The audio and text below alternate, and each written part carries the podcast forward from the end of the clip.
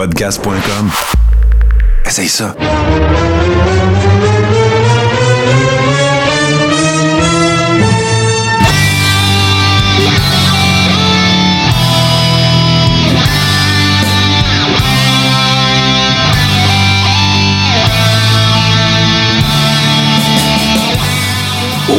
Mesdames et messieurs, le Carré rond, saison 7, épisode 18, après une petite euh, semaine de vacances. Bien heureux de retrouver mes chums euh, Steve et G Central. On va tout de suite euh, commencer par la nouvelle du jour, la nouvelle très triste, mais en même temps qu'on ne peut pas faire nécessairement nos, grands surpris. Terry Funk n'est plus le grand Terry Funk, le middle-aged and crazy lutteur légendaire avec une carrière d'une cinquantaine d'années, ancien champion euh, euh, NWA, ECW, Frontier Martial Arts Wrestling, euh, euh, WCW avec son fameux programme avec... avec Ric Flair, le Paul Driver au- à travers la table. Le fameux MT Arena match, My, My, avec Jerry Lawler dans, dans le temps de Memphis Wrestling. Une, une Chainsaw Charlie, parce que le tata de Kevin Dunn savait, pensait que le monde ne saurait pas c'est qui Terry Funk à New York.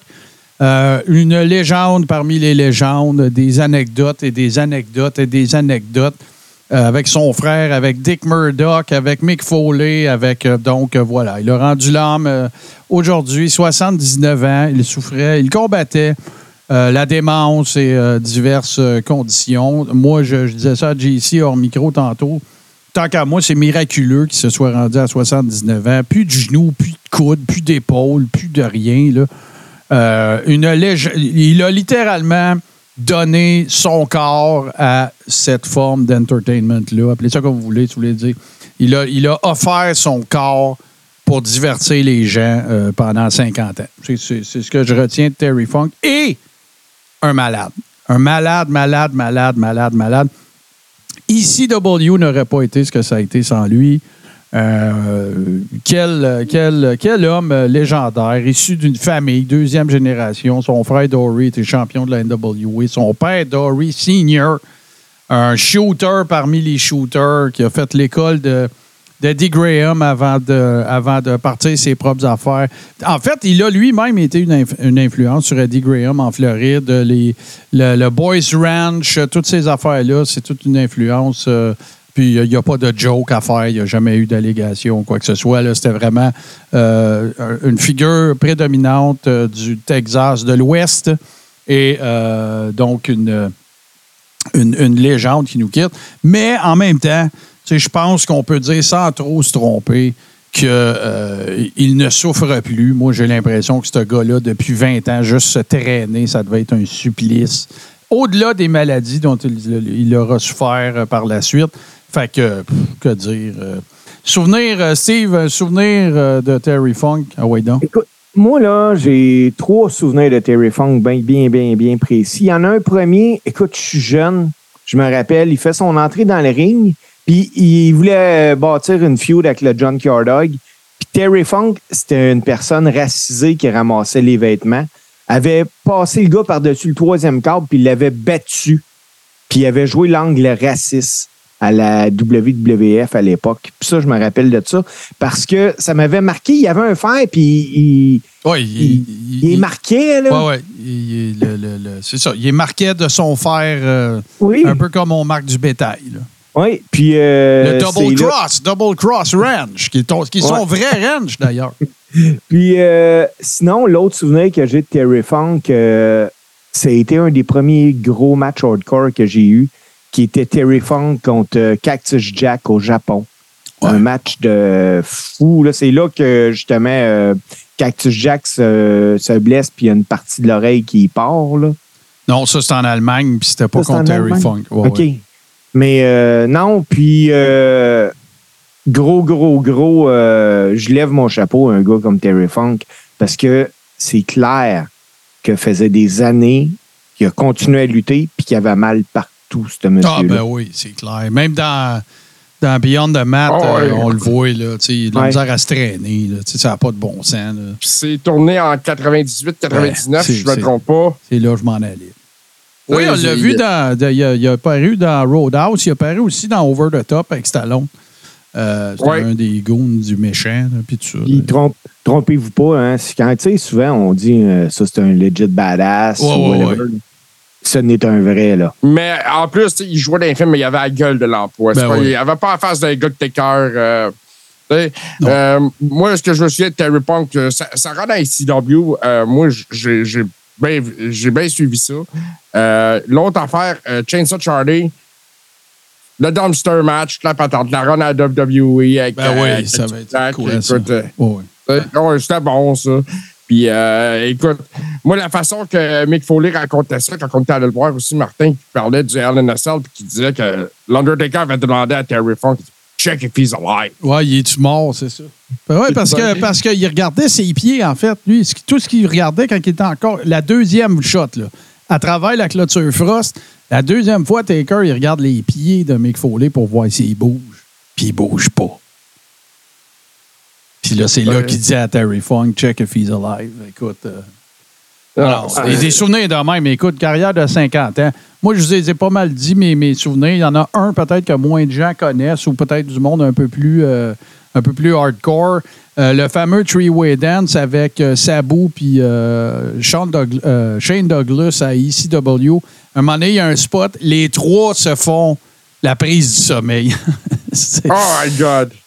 euh, c'est un match qui avait vraiment mis euh, Shane Douglas over. Sa boule était déjà pas mal. Euh, ça, la deuxième, la deuxième affaire, c'est invariablement le Empty Arena match. Il faut qu'on fasse un watch-along de ça. Fait que Terry Funk arrive dans le territoire de Memphis, puis là, ben, il cherche, il cherche, euh, il cherche, euh, voyons, Jerry Lawler, puis Jerry Lawler, Funk prétend que Jerry Lawler arrête pas d'essayer de l'éviter, puis tout le kit. Fait que là, à un moment donné, il demande à Lance Russell, qui était le, le- JR de, de Memphis, si tu veux, il va être quand à l'Arena? Je me souviens pas de, toutes les circonstances, mais en tout cas, ça finit que les deux sont dans l'Arena. L'Arena est vide. Il y a juste Lance Russell et un caméraman. Puis ils ont un match. Jerry Lawler, moi toujours me souvenir, Jerry Lawler est habillé en blanc, blanc, blanc. Il est tout en blanc. Il est face. C'est lui qui est face dans ce cas-là. Puis euh, ils ont un match, puis là, ben, à un moment donné, ben, puis ça revole. là. Tu sais, c'est plein de chaises vides, les chaises revolent, ils se garagent. dans- Tu sais, l'équivalent de, de hardcore soft, là, mettons, de l'époque, là. Pas ECW, puis pas AEW, là, en bas de ça. Puis là, ben, à un moment donné, il je ne sais plus si c'est Terry Funk qui, arrache une, le- un- une patte de chaise, puis Jerry Lawler vient en bas d'y enlever. Puis là, ben, le, le spot, c'est que Jerry Lawler, il sac un coup d'en face à Terry Funk. Là, Terry Funk abdique parce qu'il dit qu'il a le, le coup l'a frappé dans l'œil, mais là, c'est comment qu'il vend, c'est comment qu'il sell. My eye! My eye! Puis il crie comme un perdu dans le ring. L'aréna est vide. C'est hy- hyper impressionnant. Je pense bien sûr au dumpster match euh, avec euh, les New Age Outlaws. Puis le, le but, c'était d'élever, bien sûr, les New Age Outlaws. Puis, ça- puis il a été champion par équipe à cette époque-là, pas longtemps. Et sinon, le spot, c'est Ric Flair qui est champion. Ça doit être en 88-9 à peu près. Ric Flair est champion à WCW. Terry Funk arrive dans le territoire. Il s'en va, il est, en tuxedo. Euh, il s'en va dans le ring pour féliciter Ric Flair. Tout le kit. Puis, yes, sir, Ric Flair, you're so good. uh, euh, c'est quoi dans son expression? Egg sucking, you egg sucking dog? Puis tout. Puis là, il fait un pile driver sa table. Mais c'est probablement le pile driver sur une table. je me demande si c'est un gimmick ou pas. On, a tout, on pense tous que, que Ric Flair il est mort. Puis sinon, mon dernier souvenir, écoutez bien ça, ça c'est capoté. Si vous pouvez trouver ça sur YouTube, allez chercher ça. Devin Nicholson l'invite pour un. un- il, starte une fiode avec lui. Ils sont à Thunder Bay, en Ontario. Il cale une conférence de presse. La conférence de presse, ça tourne au vinaigre. Et Devin Nicholson sac une claque d'en face à Terry Funk. Peut-être une journée, deux, trois après, je ne sais pas c'est quoi la, logistique des événements. Terry Funk, il donne, euh, il, fait coupe une promo relativement à ça. La moitié de la face de Terry Funk est bleue. Puis c'est pas du maquillage, là. Tu vois les tempes de main, là. C'était chaud, la claque, là. T'as jamais entendu Terry Funk parlant mal de Devin Nicholson, de dire qu'à Great North Wrestling, c'était pas correct? Jamais, man. Jamais fucking mais. C'était ça, Terry Funk. Un vrai. Une légende. Voilà. Hey, euh, les gars, puis je, vais, euh, je, vous, je vous l'annonce, euh, je vous le donne en mille la semaine prochaine. euh, lutteur old school, Terry Funk, on passe à travers. Si ça prend une heure, on va passer à travers. On va sortir des extraits, on va regarder des affaires, on va du fun. Mais là, je, je parle de quelqu'un qui n'est pas un vrai fan de lutte. Et là, je, ne vous inquiétez pas, je ne mélangerai pas les univers. Je ne mélangerai pas euh, ce que je fais ailleurs puis ce qu'on fait ici. On va parler de lutte. Jeff Fillion était à Raw à Québec euh, euh, cette semaine. Euh, il a euh, pris une photo. Il était pas mal ringside. Là. Il était comme sur un des coins, là, vraiment. Pas, pas première rangée, là, mais super bien spoté. Est-ce qu'il s'était rendu là? Je ne sais pas là, comment il a pris les photos, parce que ça n'a pas l'air d'être pendant le gala, parce que les sièges sont vides. Et là, il a, fait, il a tweeté zéro woke, hashtag Raw. Moi, je veux juste parler deux secondes du fait que, encore une fois, vous avez le droit d'aimer Jeff Fillion, vous avez le droit de ne pas l'aimer, mon opinion ne vaut pas plus que la vôtre. Moi, ce que je retiens de cette affaire-là, c'est que faut que tu sois maillet solide pour pas savoir que la WWE est probablement une des compagnies les plus fucking woke de la Terre. En effet. Ces workers se promènent avec de la merch Pride. Euh, regarde, là. Il n'y a aucun doute que ce soit euh, Xavier Woods, que ce soit Finn Balor qui se promenait maintenant avec du gear, du ring gear qui était aux couleurs de Pride, que tu parles euh, Il de. est rentré à WrestleMania avec du Pride. euh, Oui. Finn Balor. Que, que tu parles de. Voyons, c'est pas, je vais la nommer, elle est blessée, là. euh, elle vient de. Voyons. Qui, qui, Sonia Deville. Sonia Deville, qui fait partie de la communauté LGBTQ. Peu importe, il n'y a aucune question à l'effet que euh, la WWE est woke, elle, supporte la différence. Puis pour que tu ailles tweeter ça, non seulement c'est du clickbait vraiment cheap, mais en plus, regarde, je vais utiliser l'exemple que j'utilise tout le temps, les boys. Si tu sais que la WWE est woke puis tu fais ce tweet-là, t'es un cave. Puis si tu sais pas que la WWE est woke et que tu fais ce tweet-là, t'es un cave. Ouais. Vas-y, Steve. Moi, je veux juste ajouter quelque chose, puis je pense que c'est important. Un, euh, la WWE est une entreprise excessivement inclusive. Tout à fait. Et juste de même, là, je sais que tu, tu m'écoutes pas, Jeff, là. Puis Non, t'écoute je pas, comprends ça, mais si quelqu'un connaît Jeff Fillion, envoyez-y juste ce clip-là. Là. Le livre qui c'est le plus vendu de l'histoire de la WWE, là, un des livres, c'est Accepted, c'est la vie de Pat Patterson. Ah ouais, c'est Et ça. ça ne parle pratiquement. Il y a des chapitres et des chapitres complets consacrés à son homosexualité. Ah ouais. Puis, puis écoute, même, même tu penses-tu, toi, puis ça fait pas 40 ans de ça, là, tu penses-tu, toi, que Legends House, là, quand que Pat, il fait carrément son coming out au restaurant avec les gars, euh, que, qu'il y aurait, ça avait été une compagnie anti-woke, tu peux, tu peux être une organisation woke, puis avoir un, pré- un président directeur général qui est pro-Trump, là. Ben oui. Ça se peut, ça, c'est maillet. oui, tout à fait. Euh, écoute, Tu sais, c'est juste. Et on a eu, excuse-moi, Steve, tu sais, euh, la WWE euh, s'est ajustée quand il y a eu le, le- le petit scandale d'Aaron Young. Oui. Quand Aaron Young euh, avait fait son coming out, ça avait un peu mal passé au début.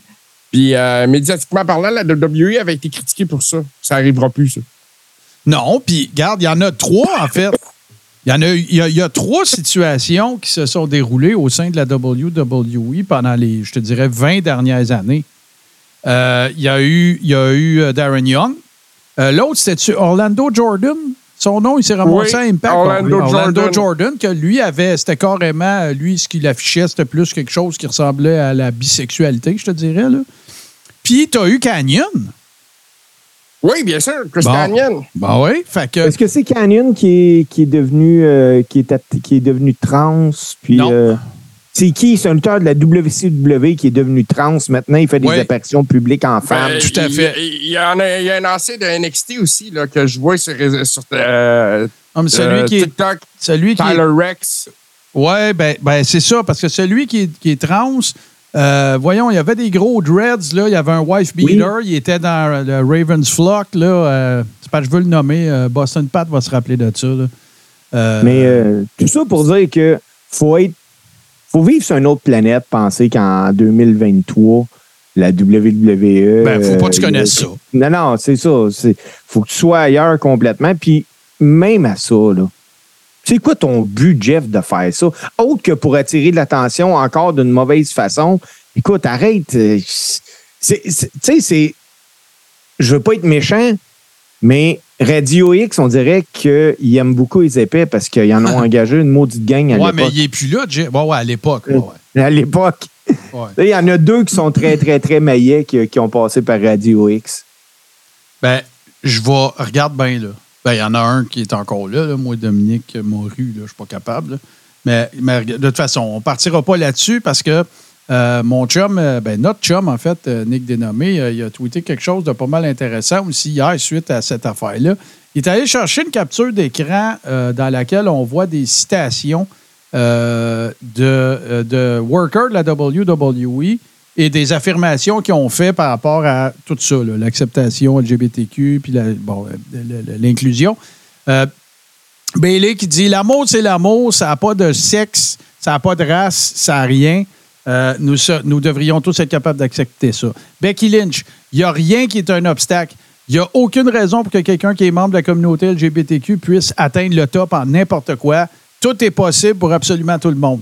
Charlotte Flair, il n'y a rien de mieux que l'amour et blablabla. Vous voyez le genre, là? Mandy Rose, même affaire. Xavier Wood, gardez votre tête haute. euh, euh, aimez ce que vous faites. Si vous vous si y a pas si vous pensez qu'il n'y a pas assez de représentation dans quelque chose, battez-vous. Euh, la représentation va, va venir. Ne tournez pas votre dos à euh, quelque chose parce qu'il n'y a pas de support euh, Mais- de votre différent. Attends un dernier. Seth Rollins. Il y a bien du monde qui n'ont pas de voix et qui sont, font partie de minorités, pas moi.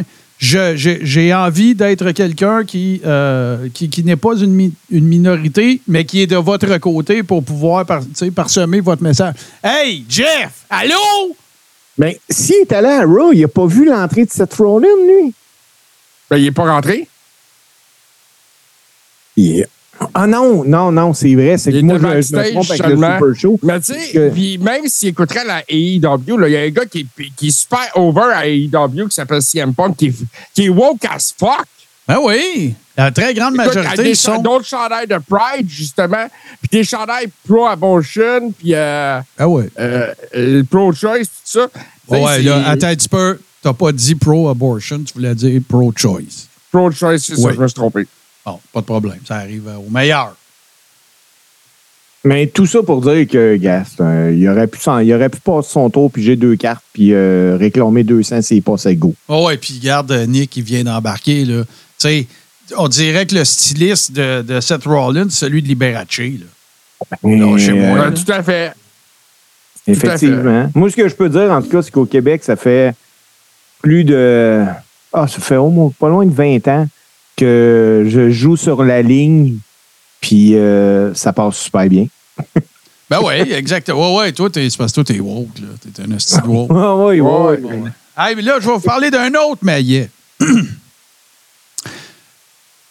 J'ai longtemps et souvent prétendu la chose suivante. Je pense que euh, Vince Russo, là, on reste calme, je parle pas de maintenant, je parle de à l'époque de l'Attitude Era. Je pense que Vince Russo était quand même un gars qui a eu, qui a eu des contributions à faire en sorte qu'il y a eu plus de, de- de gens qui ont eu les yeux devant le produit. OK? Je suis pas en train de dire que ce gars-là, c'est le meilleur booker de l'histoire de l'humanité.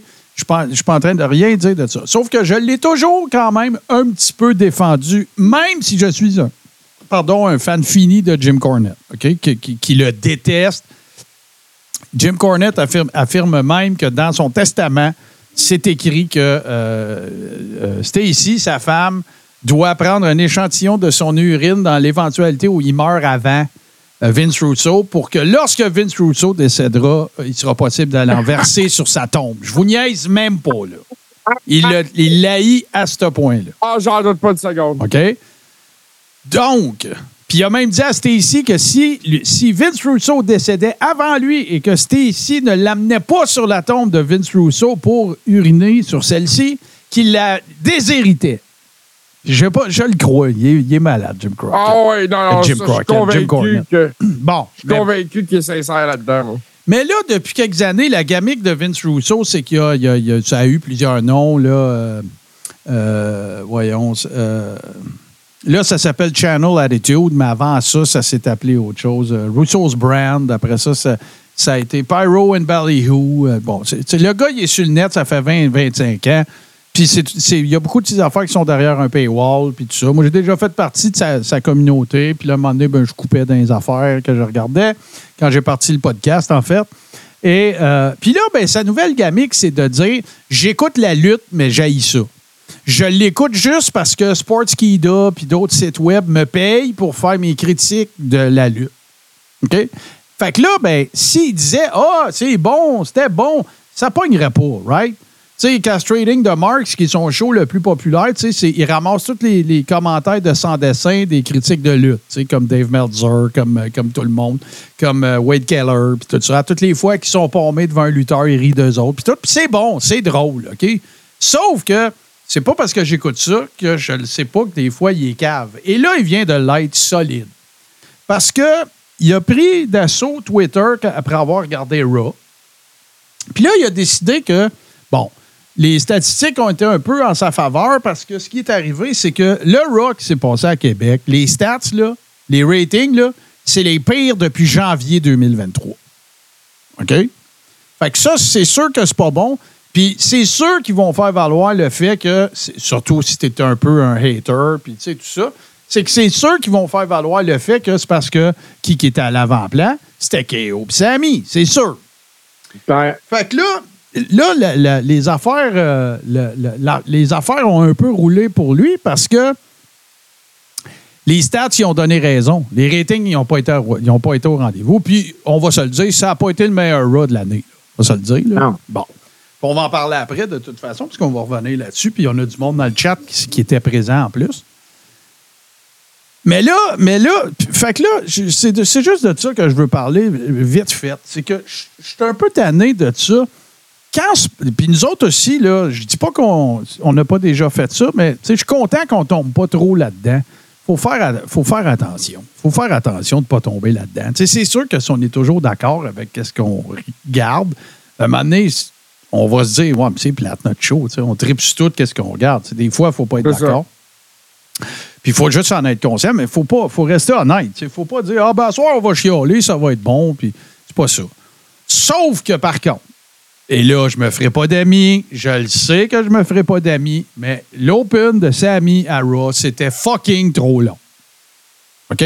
Il vient pas d'annoncer qu'il prend sa retraite, là. C'est pas un pay-per-view, là. OK? C'était trop long. Moi, moi, j'ai avancé, là.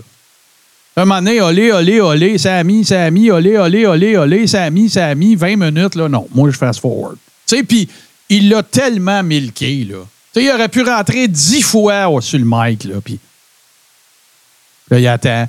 Moi, ça m'énerve.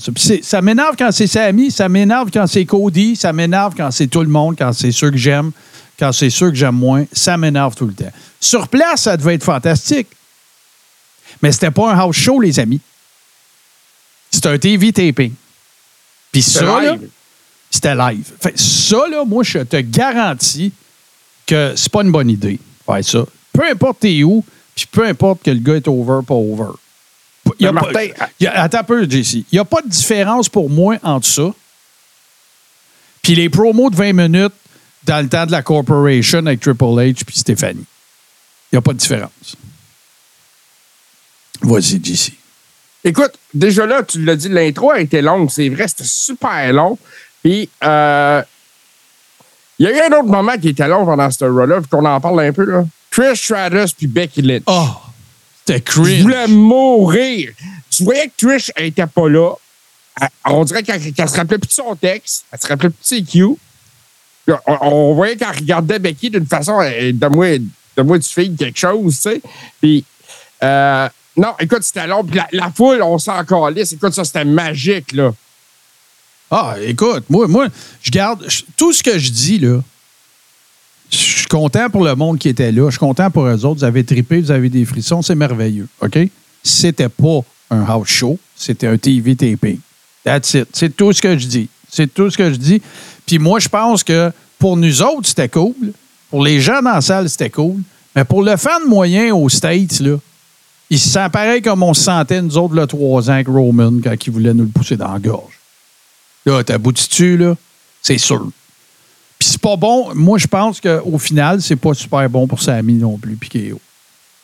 Puis tu sais, tu, le- effet. tu le sens tellement en plus que, tu sais, la tourne à Samy, elle joue plus longtemps quand ils s'en viennent au ring. Tu sais, tu le sens qu'il qu'il qu'il y a un push Samy, parce que, je vais le répéter, Samy Zayn, c'est le meilleur comédien de la WWE. Aucun, Ah, il n'y a personne qui touche à ce gars-là. Personne. Même pas proche, là. Même pas, ouais, non.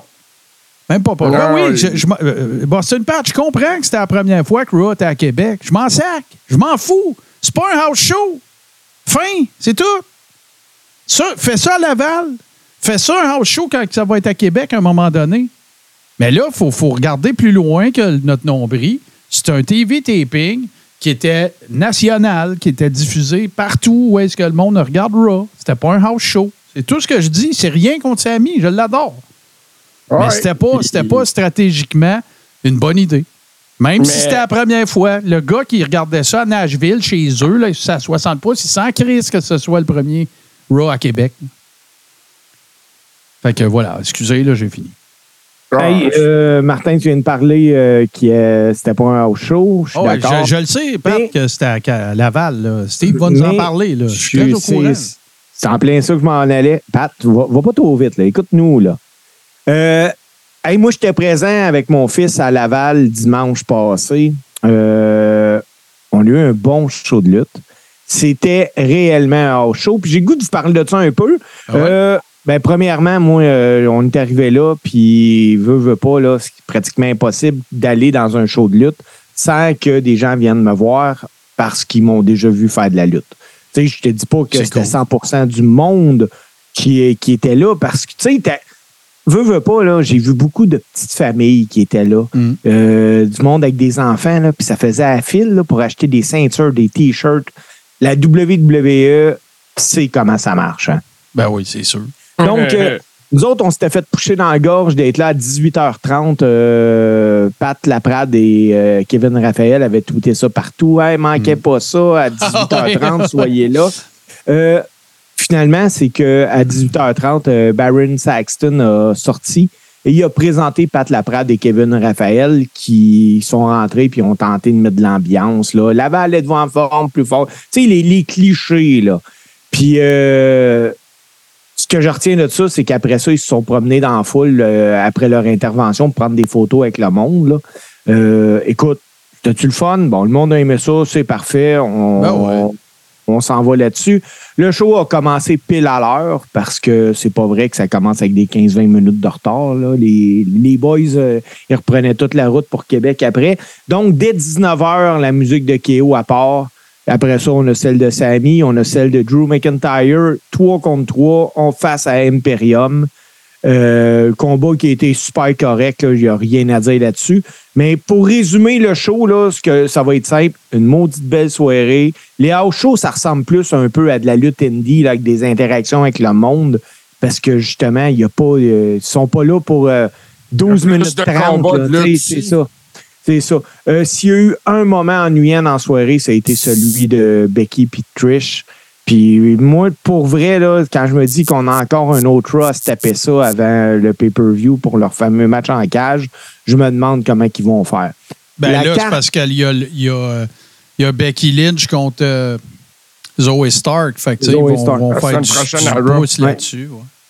La carte euh, dans l'ordre, puis ça a été la carte identique à ce qu'il y a eu euh, à Ottawa. Mm. Kevin Owens, Sami Zayn, euh, puis Drew McIntyre contre Imperium. Rhea Ripley contre Natalia. Io Sky contre Charlotte Flair puis Asuka.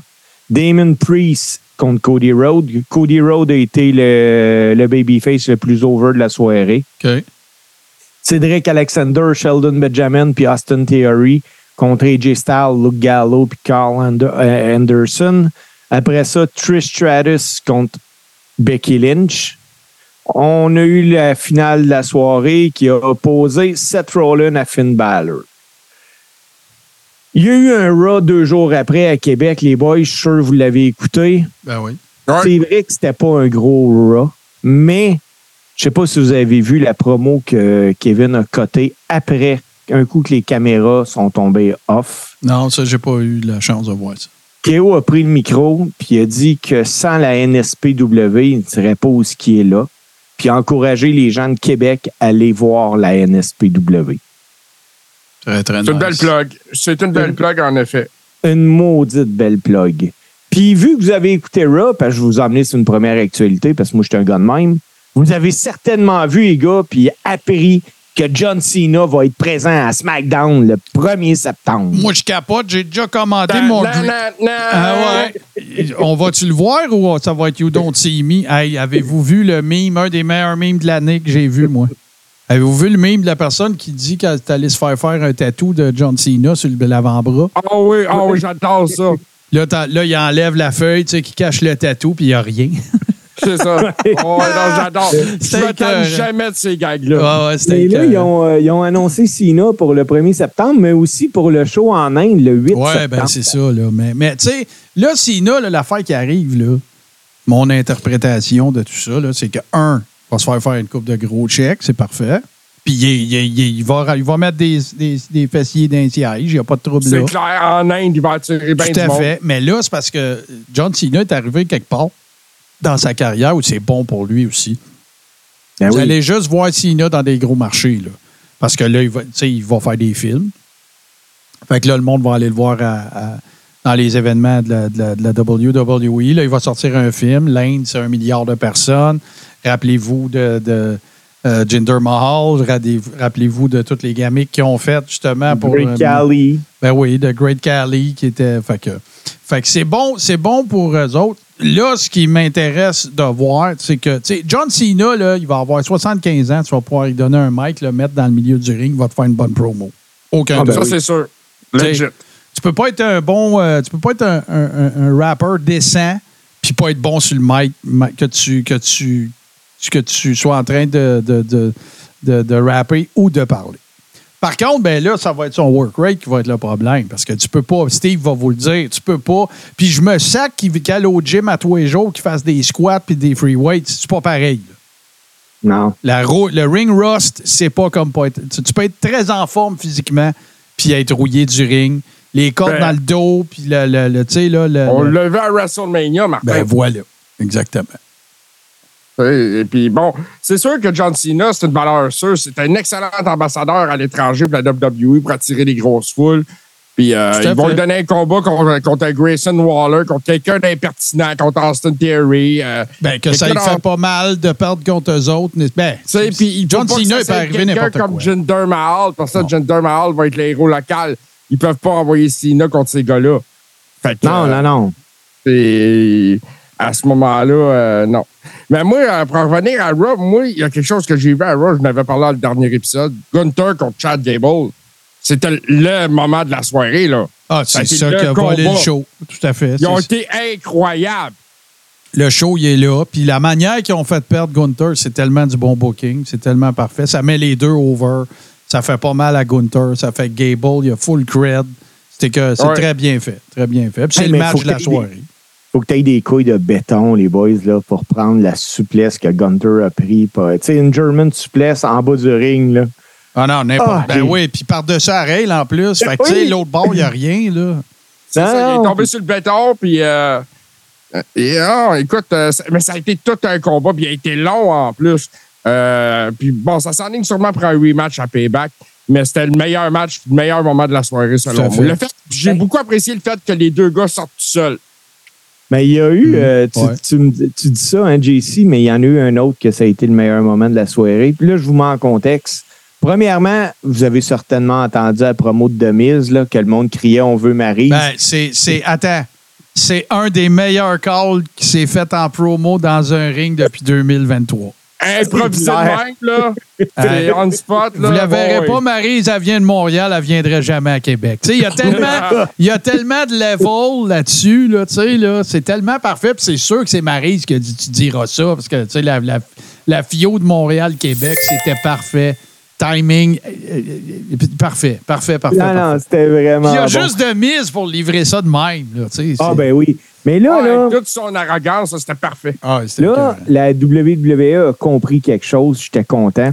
La semaine dernière, là, il y a eu une promo dans le ring entre Miz et LA Knight. Puis pour vrai, LA Knight a eu l'air d'un junior. Il- tu vois qu'il n'est pas de calibre pour rivaliser en promo contre Miz. Cette semaine, ils ont amené LA Knight pour faire les commentaires parce que Miz a lutté contre euh, Akira Ouais, euh. Ouais. Puis, je veux souligner le fait que l'ancien champion 24-7, là, c'était sa première victoire dans un match un contre un depuis août 2017. Mais, mais je ne suis pas, pas, euh, pas 100 d'accord. Je vais te concéder que oui, The Miz est meilleur sur le mic que les Knight. Mais je ne suis pas, pas d'accord avec toi. J'aurais pas utilisé le même euphémisme, là, genre puis oui, puis Junior. Non. Il n'est pas encore là. Mais il n'est pas, pas à des années-lumière de ça. Non, ça, je suis d'accord avec toi, mais. mais C'est pour ça qu'ils font travailler avec Miz, si tu veux mon avis. non, justement. non, c'est ça le problème. Là, là, je pense qu'ils sont aperçus que on peut les faire travailler ensemble, mais il ne faut pas qu'il y ait de guerre de promo. Non. C'est ça. Mêlé d'un spot Parce- qui va bien paraître. Tu sais, c'est Ouais. comme, c'est comme si tu étais comme euh, The Miz, c'est un chicken shit heel, mais avec du mic. Tu sais, Austin Theory aussi. Euh, tu sais, il y en a plusieurs que c'est des bons chicken shit heel, mais leur, leur, attribut principal, c'est pas le mic. Puis là, ben, tu sais, LA Knight, il se présente un peu en, en pseudo-tweener qui a de la gueule. Puis là, le problème, c'est qu'il a fait une coupe de bons petits tu sais. Fait que là, on s'attend toujours au call assassin, mais il vient pas toujours. Mais, moi, j'ai été. Moi, là, puis là, tu vois, là, on a Boston Pat qui, qui était sur place. Il y en a peut-être d'autres. Gênez-vous pas pour répondre. Mais, est-ce que c'est un si gros pop que ça quand LA Knight arrive? Parce que moi, j'ai eu le sentiment que ça avait été un hostie de gros pop quand il est rentré. Ben, euh, moi, la, la vision que j'en ai à TV, Martin, là, ça sort tout le temps très fort. Là, Ça sert- même à SummerSlam pour Non, la non, mais je le sais Royale. qu'il craint. Je le sais qu'il craint des fois aussi. Là. Sais, moi, je pense que pour les, les, les promos battles comme ça sur le ring, il y a un peu de travail à faire. Mais justement, travailler avec Demise, travailler avec des gars qui sont bons là-dedans, ça va l'aider. Mais quand il vient le temps de craquer une foule, d'être tout seul dans le ring puis livrer une promo, il fait un job euh, assez bon. Euh, moi, je te dirais excellent. Quand les, les- LA Knight, il y, a, il y a une présence physique. Il y a quelque chose qui arrive quand il se présente à quelque part. Quand tu y vois à face arriver l'attitude qu'il a, le- l'espèce de demeanor qu'on appelle ça en anglais, il y a quelque chose qui se passe. Puis moi, ça fait longtemps que je pense ça. Je voyais ça à NWA Power. J'ai vu ça quand il était. euh, merci, euh, Boston Pat. J'ai vu ça quand il était à NWA Power. J'ai vu ça quand il était à Impact. Euh, Il y, a, y a- y a- y a un- a charisme physique, ce gars-là. Il arrive à quelque part, la face qu'il fait, puis tout. Parce que si tu le regardes, il n'y a rien de spécial. Il est en, est en très bonne forme. Il n'a pas la shape à Dominique Mysterio, là. mais il est en très bonne forme. Il n'est pas habillé cool comme Seth Rollins. Euh, tu sais, il a des caterpillars dans les pieds. Il a une veste super quétaine, limite Gino, des petites lunettes rondes. Il n'y a rien qu'on devrait faire comme Wow! Mais il y a un charisme physique, il y a une présence physique qui a- qui a- que les gens apprécient. Puis là, ben, son, son. Hey, il faisait son Yeah! Il le faisait à NWA Power. Fait qu'il a pas, Ouais, il a pas ça, inventé il- ça à I, là. Il l'a fait à Impact, il, l'a fait, il faisait ça partout. Là. Merci, Max Lacloche. Je m'excuse. euh. Merci pour le ça. Et puis, euh, c'est ça.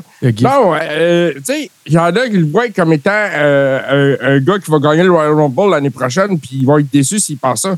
Moi, je pense que c'est un gars qui s'en va en haut de la mid-card, mais il n'est pas. Non, non, je pas, pense pas. Ben, écoute, ça va dépendre. Ça dépend. Il il S'il est bien booké, il pourrait être euh, semi-main eventer. Tu sais, le match d'avant. Mais le gars qui va, qui va, qui vont booker à Mania dans le main event, non. Moi, je pense que je pense que ça va être un peu. Il va y avoir du booking un, un peu à la Dolph Ziggler. Là. Non, moi, je pense qu'ils vont mieux. Il est plus over que Dolph Ziggler. Puis Dolph Ziggler, c'est un meilleur worker que lui. Là, tu sais. mais Dolph Ah, ben Ziggler, oui. c'est un, un, cas Il- particulier. Là. Dolph Ziggler, c'est ça. C'est une attitude. c'est- un univers, Dolph Ziggler. Ouais, mais pas juste ça, là, JC. C'est un des meilleurs workers à I, là. Ah, définitivement. Écoute, C'est- un des meilleurs Ce gars-là, il est workers. encore sous contrat avec la WWE, malgré tout ce qui s'est passé. C'est un cheval. Euh, c'est un cheval. Ouais, c'est un workhorse, il fait des house shows, il, il se promène tout le temps. C'est c'est une valeur sûre. C'est un gars qui peut ramener tout le temps pour brasser de la merde. C'est ça. C'est ça. Puis là, ben, là, moi, je, veux qu'on en parle dans le contexte de Raw, parce qu'il s'est encore passé des affaires avec Judgment Day. Puis là, moi, j'ai hâte de vous entendre, parce que moi, je vis vraiment un sentiment de on ne sait plus quoi faire avec Judgment Day. J'ai- ce feeling-là. Ils sont vraiment over. Rhea est super over. Damien Priest, il y a quelque chose. Finn Balor, c'est une valeur sûre. Euh, Dominique, ben écoute, c'est le gars le plus over. C'est le heel le plus over euh, tu sais, qui, qui fait réagir le Justement, plus Martin, le monde. je m'excuse, Je sais plus qu'est-ce le qu'ils vont dans faire. le chat. Comment que ça a réagi, Dominique, la hate à Québec? Moi, je saurais comment vous l'avez filé, ça.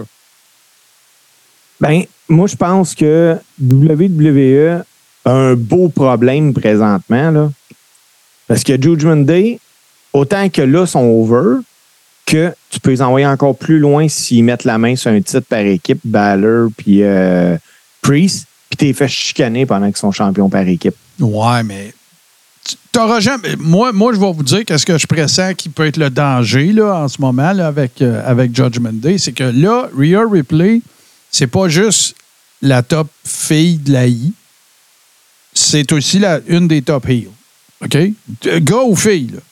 C'est une des top heels, OK? Oui, définitivement. Là, le problème que tu vas avoir, c'est que si tu changes rien, il n'y a rien qui va changer. Rhea ne pourra pas pogner le next step que Becky Lynch a déjà eu puis que Charlotte a déjà eu si elle soit qu'elle ne devient pas face. Puis moi, je pense que c'est pour ça qu'il laisse pousser les cheveux, by the way. Soit qu'elle devient pas. Si elle ne devient pas face, si Damien Priest ne vire pas face ou Finn ne vire pas face, parce que ou- ou- moi, je pense que JD McDonough va prendre la place de quelqu'un qui va devenir face, puis je pense que ça va être Damien Priest. Là. Je trouve que tout a l'air de s'enligner par là. Puis la, carri- la carrière de Finn Balor vient de pogner un autre step depuis qu'il est heel. là. Il s'est trouvé un autre, un autre, une autre gear. Là. Il même sur le mic, là, quand, il- quand il, est- il est venu euh, confronter Seth Rollins là, deux, trois semaines passées, c'était, du gros stock. C'était solide son, son facial est très fort. Euh, il, il est capable de, de livrer de la marchandise. Tu disais que c'était une valeur sûre, Finn Ouais, Balor. ouais, ouais, tout à fait. Dans le Euh, ring aussi. c'est- Là, Tant qu'il n'est pas blessé, ce gars-là, Ouais. euh, des culs d'un siège, je vais en mettre. Oui. Fait que là, je trouve qu'on se ramasse avec un paquet d'affaires. Puis euh, j'appliquerais le même raisonnement à, à, euh, à Dominique Mysterio. Là, là, c'est- ça va bien. Vitesse de croisière, ça va bien. Il peut pas être plus haï qu'il l'est là. là. Il fait juste euh, inspirer pour parler, puis ça a eu la grandeur de l'aréna. C'est parfait. But then what? Ça va être le lutteur reconnu puis se faire le plus hué de l'histoire de la lutte? Faut qu'il aille au gym, faut qu'il fasse de la sauce. Il faut qu'il ait l'air d'un lutteur. Là, il a l'air d'un gars qui. ça a l'air d'un. Puis le pire, c'est que son ring rate il est écœurant. Là. J'y enlève rien dans le ring. Il est bon. Il est très bon. Il vend bien. Euh, il il n'y a jamais de botch ou très rarement. Tu- n'allez pas voir ça souvent, des botches de Dominique Mysterio, pour vrai. Là. Mais là, je trouve qu'on on, on s'approche tranquillement d'une impasse avec lui. Je ne sais pas qu'est-ce qu'ils vont pouvoir faire pour soit le faire haïr encore plus ou, euh, c'est- invariable. À un moment donné, il va falloir qu'il se passe quelque chose avec, euh, avec Judgment Day, mais je ne sais pas quoi, puis j'ai l'impression que les autres non plus. Fait que là, on dirait qu'il laisse, on dirait que le char est sur le cruise, là. Puis euh, j'ai hâte de voir ce qui va arriver. J'irais même jusqu'à vous dire que j'ai une grosse impression que même avec JD McDonough, ils ne savent pas ce qu'ils vont faire. Ils laissent tourner autour, on va voir vers quoi ça, ça va. Tu sais, puis Ben, moi, je m'attendais à McDonough, justement, de le voir dans le match euh, par Ouais. équipe, dire écoute, euh, va-t'en là, va nous prouver ce que tu vaux, quelque chose. tu sais. On va non? si tu viens à bout des battes, on te fait rentrer, sinon, fuck you, là, genre. Ouais, je m'attendais à quelque chose de même. Mais l'affaire que j'imagine qu'il a été un giga pop, par exemple, sur place, là, à TV, ça a eu l'air de ça, mais sur place, ça va, ça va, ça va finir par. euh, c'est quand, que- quand Cody Rhodes est arrivé puis qu'il était en- avait son ring gear. Puis là, ils ont dit on va faire un, three- un 3 contre 3. Ça a dû popper pas mal. Là. Puis là, c'est parce qu'ils sont allés une annonce à la TV, mais tu sais, dans, dans l'aréna, le monde devait triper pas mal. là. Fait que- Ah, ça devait. Ah, Il y a une place que le monde va triper aussi, euh, les boys, c'est euh, au Wembley Stadium en fin de semaine qui s'en vient. Ouais. Mais là, j'étais arrivé. Moi, j'ai. Tu sais, là, l'art de se tirer dans la bouche puis d'avoir de l'air épais, là, là, je vais le dire. La carte a changé. Parce que Ray Phoenix, il sera pas là parce que, selon Fightful, là, il y a eu des problèmes de visa Ouais. aux douanes Ouais, pour Ray. Phoenix.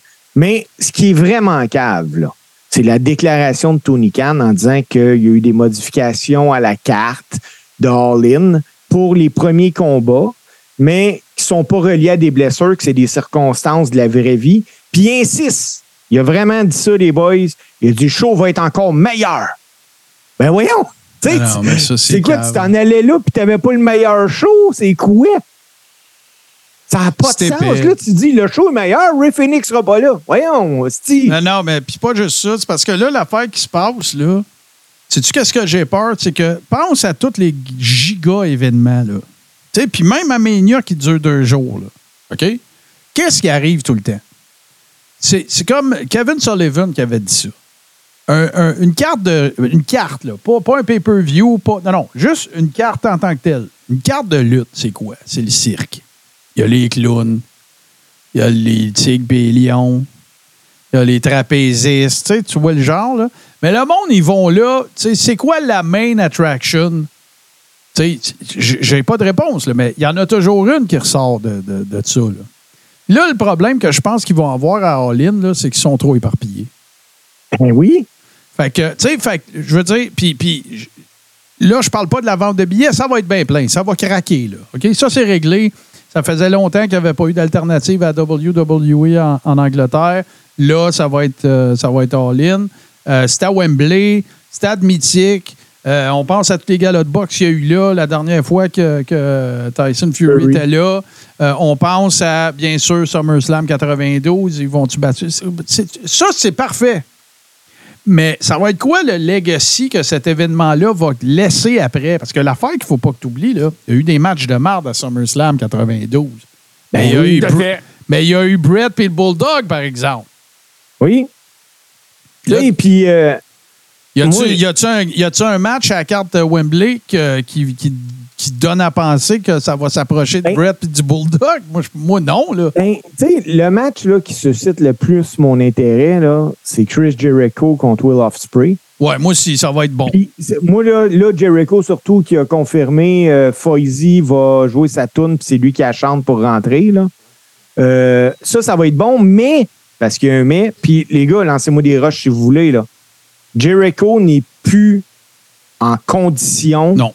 optimale pour suivre le rythme d'Offspray. Il va falloir qu'Offspray soit moins Je ne rapide. comprends pas ce combat-là. Ben, Steve, m'a te dire pire que ça.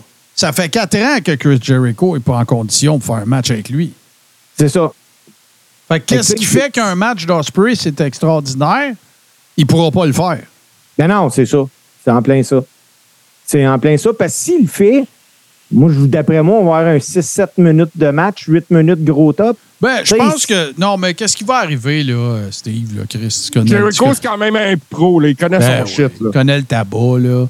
Qu'est-ce qui il va arriver? qu'il rend- comment ce qui est rendu aussi, puis qu'est-ce Ben qu'il peut oui. donner. Il va y avoir plein d'outside the ring shenanigans, là, tu sais, puis ils vont aller dans la foule, puis, tu sais, Jericho est capable de te donner 15 minutes, facile, puis il va prendre trois bumps. Yeah. Non, oui, Il n'y aura oui, pas de gros sera là. pas, ça sera pas ce qu'on est habitué pour euh, de voir. C'est ça. C'est c'est ça qui arrive. Hey, une autre affaire qu'on a failli de pas voir, mais finalement, c'est correct, les boys. Mm. Euh, Cash Wheeler, il a été arrêté, puis il a passé à la cour le 18 août dernier. Ouais, ouais. Puis euh, comme c'est plaisant aux États-Unis parce que les comparutions sont diffusées, moi, je l'ai écouté. Avez-vous écouté ça? Non, Non, je n'ai pas regardé ça. Ben, je, Euh, je sais. OK, je vais te résumer ce que je sais, puis tu m'en donneras plus, parce que c'est sûr que tu vas en avoir plus que moi. Ce que je sais, c'est que présumément, quelque part à la fin juillet, il y aurait eu une altercation du road rage avec quelqu'un. Il aurait sorti un gun puis il l'aurait pointé à, à l'autre personne. Ça se passe en char, ça, là. là. Oui. Ouais. Puis là, il y aurait une plainte formelle qui aurait été déposée. Puis là, ben, c'est là qu'ils sont allés le ramasser. Ça s'est passé quelque part en Georgie, ça, ou en Floride, je me souviens pas. là. En Non. Georgie. En fait, il s'est fait ramasser en Georgie, mais je pense que les événements, c'était passé en Floride. Ça se peut-tu? Affaire de même. Euh, ouais, ben, Ben, Gabin. c'est peut-être tout en Georgie. Ça, c'est- de toute façon, c'est un détail, les amis, là, c'est pas grave. Et là, ben, euh, il y avait une date de comparution, mais l'affaire qui arrive, évidemment, TMZ a tout ramassé ça. Ils l'ont vu en menottes, rentrer à la cour, le kit. Puis là, ben, toi, tu vas nous dire qu'est-ce qui s'est passé à son, à son arraignment. OK. Ben, on a appris justement, comme tu dis, que ça s'est passé en juillet 2023. Puis l'incident est considéré comme euh, un incident de rage au volant. Parfait. Ce qui est arrivé, là, il n'a pas pointé l'autre chauffeur. Il a montré le gun dans la fenêtre. OK, fait qu'il a juste fait comme check, le dude, check j'ai un Ouais. gun, that's it, là, pas pointé. Euh. L'avocat de Wheeler il a précisé que son client connaissait pas du tout l'autre conducteur, qu'il ne sait pas où il habite. Là, il a appris son nom à cause de la dénonciation. Puis, conclusion de ça, la caution de Cash Wheeler pour sortir de prison a été fixée à 2500 dollars. Un pet.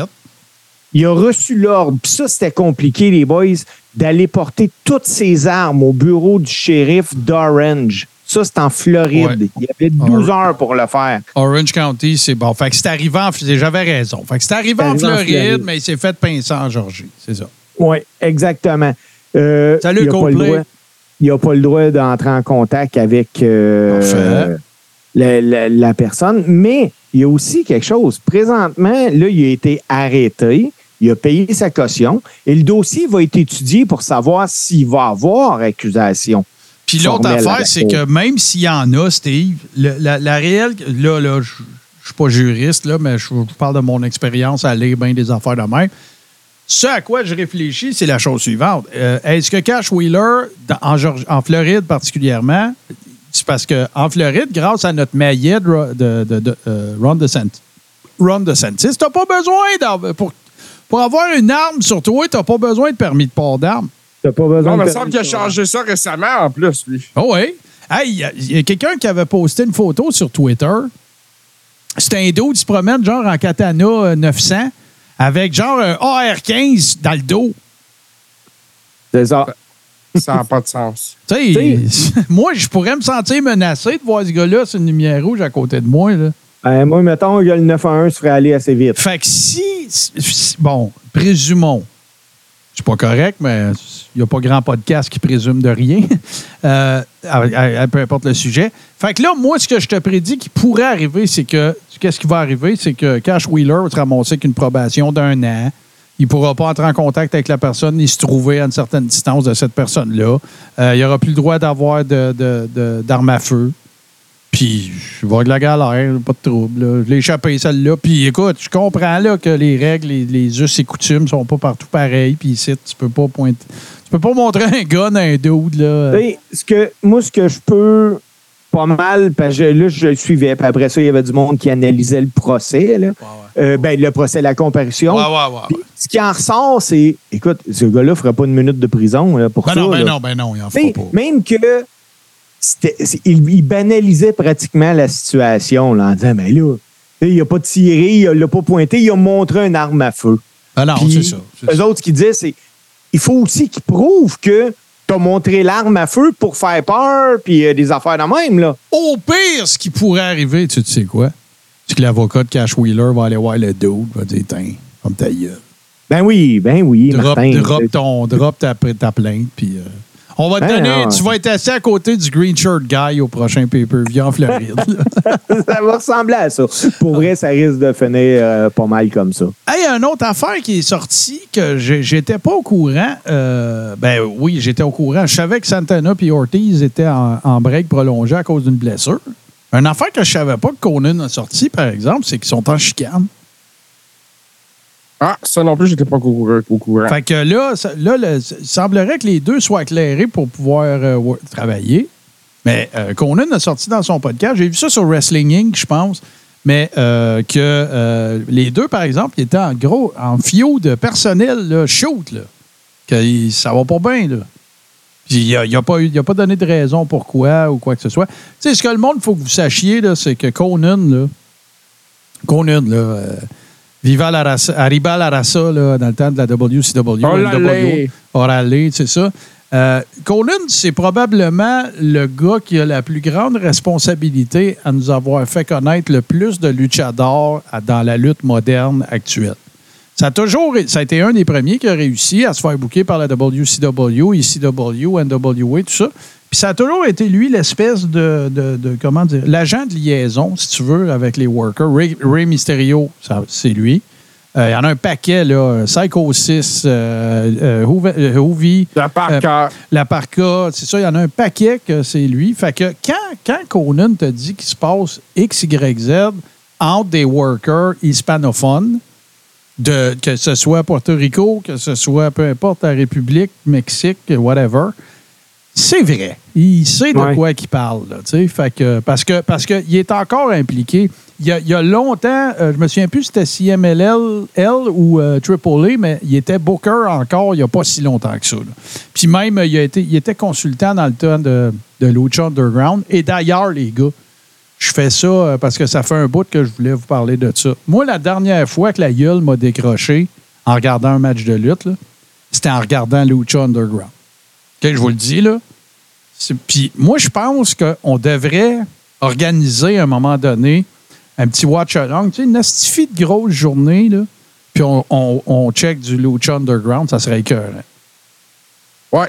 La- Ouais, moi, je suis bien d'accord avec ça. La dernière fois que j'ai fait comme Oh my God, parce que là, là-dedans, là, t'as Mil Muertes, t'as euh, tu sais, des gars qui sont rendus. Kill Shot, c'est euh, c'est Swerve Strickland à Star à, à AEW. Euh, Ray Phoenix était là. Voyons, Puma, c'était Ricochet. C'est tous des workers qu'on connaît. Puis là, figure- imaginez-vous, là, juste regarder. Puis l'affaire qui- que j'adorais, moi, de, Lu- de Lucha Underground, c'est combien de fois, Steve, JC, vous avez dit à du monde, ouais, mais tu comprends pas, la lutte, c'est comme un soap opera pour les gars. Ben, c'était exactement ça. Ben oui, ça, c'était ça. Ah oui, il y avait tous les ingrédients, c'était parfait comme ça. Ah la ouais, façon que c'était filmé, tout était parfait dans. Écoute, les combats étaient excellents. C'était fou. Moi, j'écoutais ça sur Netflix. Moi aussi. Oui. Puis même, euh, même Ray a eu une run là. Euh, Chavo Guerrero Jr., il y a eu un paquet de, de workers qui sont passés par là. C'était vraiment bon. Puis, moi, j'adorais. Moi, j'aime. Moi, j'aime. Je, je le sais qu'il y a trois affaires sur cinq qui disent c'est de la bullshit. Mais moi, j'adore Vampiro. Je le trouve cool, ce gars-là. Même comme worker dans le temps, je le trouvais cool. Puis, Oui. puis là-dedans, en tout cas, euh, euh, Ray Phoenix, Pentagon aussi. Pentagon, c'est là que je l'ai connu. Oui, Pentagon, en effet. ah ouais, fait que euh, ça Ben, serait moi, le ce que j'aimais, ce que j'aimais beaucoup, c'est moi là, je vais tout le temps être un fan de ça, le, le- le- le- le- les TV studios là pour euh, pour Moi la aussi. lutte là. Moi aussi. Moi, Puis la salle était de même, tu sais, c'était dark. Tu voyais, il n'y a pas euh, 10 000 personnes là-dedans, non. Puis, tu sais, t'as tout le temps l'impression, écoute, il y, y en a un qui est quasiment prêt à sauter dans le ring. Puis, Ah non, moi, j'aimais bien gros ça, Lucha. Euh, il, Lucha il avait créé un, un produit super intéressant avec ça. Puis comme il disait, euh, mon chum, euh, euh, le paradoxe dans le chat, que je tiens à saluer parce que c'est un collègue ring announcer. Euh, cool, cool. euh, paradoxe, euh, c'est un gars que j'aime bien. Puis euh, c'est ça qu'il dit, c'était mal, juste mal géré, mais il avait créé un produit incroyable avec ça. Ben, en fait, mal géré, puis c'est parce que euh, les, les- les producteurs de cette affaire-là, dont un des producers, c'est un croche. Fait que, tu sais, quand, ça a commencé à, à- foirer, ben, tout le monde a sacré son camp. C'est- pas plus dur que ça. C'est- juste plat. Fait que oui, mal géré, c'est exactement ça. Mais, tu sais, le, potentiel pour ce produit-là, puis c'est parce que l'affaire qui arrive, les boys, vous pouvez parler à EW, vous pouvez parler à WCW dans le temps, vous pouvez parler à, à la WWE maintenant, vous pouvez parler à Impact, vous pouvez parler à ECW dans le temps. La crowd hispanophone, tout le monde la veut. Parce qu'ils sont nombreux, puis parce qu'ils sont passionnés, puis parce que c'est une culture de lutte différente C'est des consommateurs de lutte. puis ils aiment ça, c'est ça, ça fait partie de la, de la- Fait que eux autres, ils les avaient automatiques, là. Fait que, euh, non, non, ça, ça a donné lieu à des moves, des affaires que j'ai vues, euh, choses. euh, voyons, là, le chum de, de- le chum de Teddy Hart, là. Euh, qui, qui est un acrobate incroyable avec Angel machin. Hey, J'ai vu faire des moves, je ne sais pas comment il faisait. Tu sais, vous souvenez-vous, il y avait comme une esplanade? Il y avait comme une Oui, mezzanine. oui. Puis la Oui, mezzanine, euh, je ne sais pas. Je vais, je vais inventer des chiffres qui me sortent de la 17e lettre. Jack Evans, merci, Paradoxe. Euh, je vais inventer des, chi- des, des- des chiffres qui me sortent de la 17e lettre de l'alphabet. Mais mettons, là, mettons que le top de l'esplanade, je vais dire 10-12 pieds du ring. Puis il y avait assez de recul tu sais, pour te pogner. Hey, ils ont fait des spots de là dans le ring. Écoute, Ah ouais. écoute-moi bien, là. Puis l'autre affaire qui était cool, c'était que c'était unisexe. Puis ça, avec, ça a donné lieu à des affaires hallucinantes. Oui, ben j'ai vu des. euh, tu sais, il y a eu des combats intéressants avec les filles aussi là-bas. Il y a eu Thunder Rosa qui est passé par là. Tout à fait. Euh, Sexy Star, euh, entre autres, qui était là aussi. Ouais, mais elle, est, elle est barrée partout. là. Ouais, elle, ça a chié depuis son affaire, mais à l'époque, ce que ça allait bien, ça allait très bien. Là, là, il y a du monde qui ne savent pas de quoi qu'on parle. Sexy Star a délibérément blessé des, des workers. Et euh, ce que ça a eu lieu. tu sais, Puis là, quand je vous dis délibérément blessé, là, tu sais, c'est genre des clés de bras, casser des bras, des affaires comme ça, alors que il y avait déjà eu, la- la- l'autre lutteuse avait déjà give up, puis tout ça.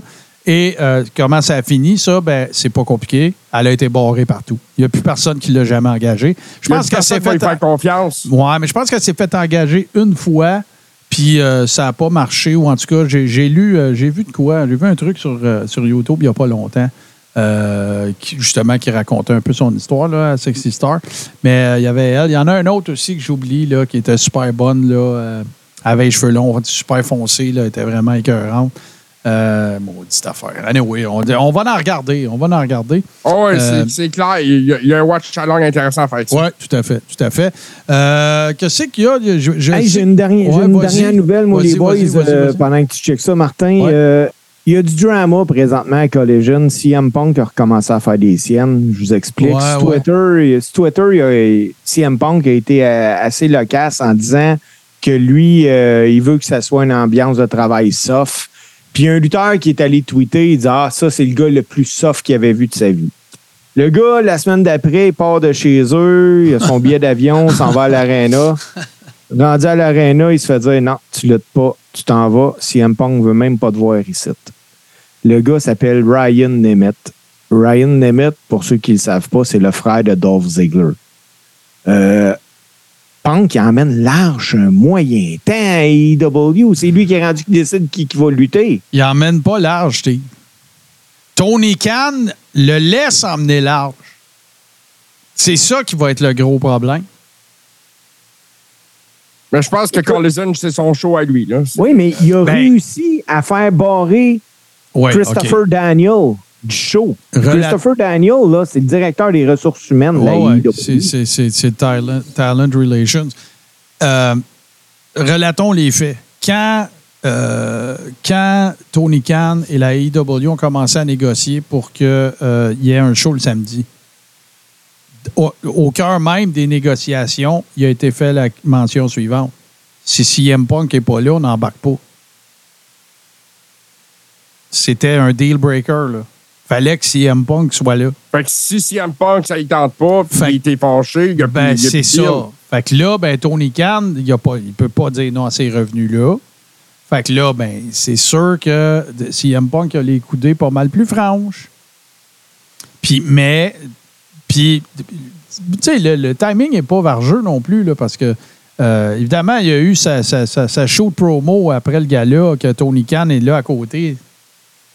Elle a regardé, excusez là, les termes, mais chier littéralement, c'est à peu près tout le monde qui sont ses chums.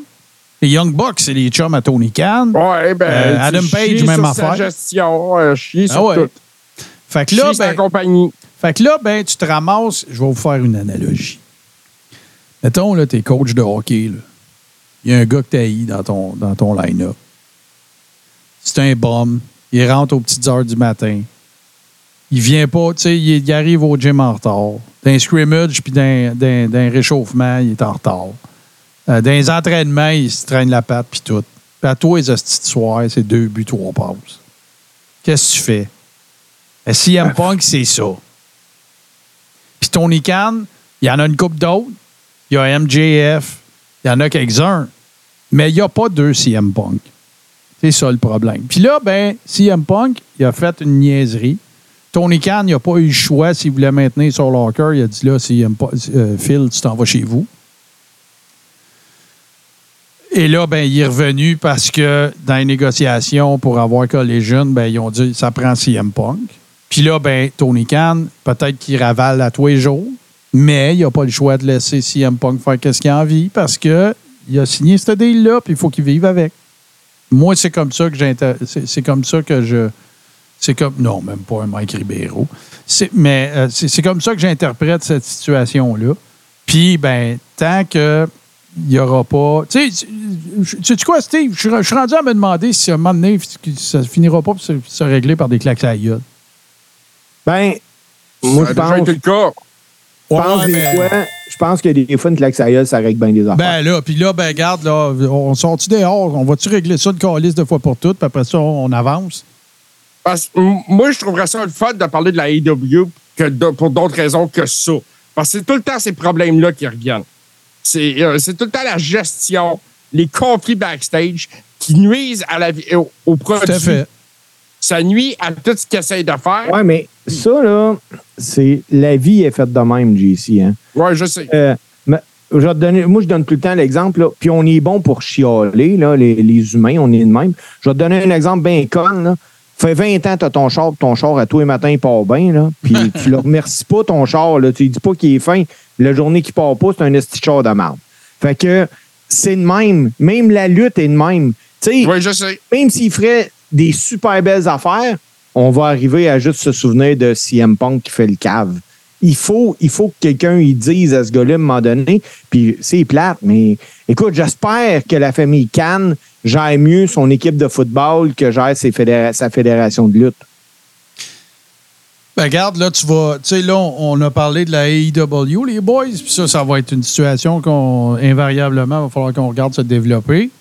Puis là, il va, arriver des problématiques relativement similaires à WWE parce que là, on s'approche d'avoir complété la transaction, d'avoir intégré tout ce qu'on avait intégré, puis tout, puis on l'a- collé, là, six mois.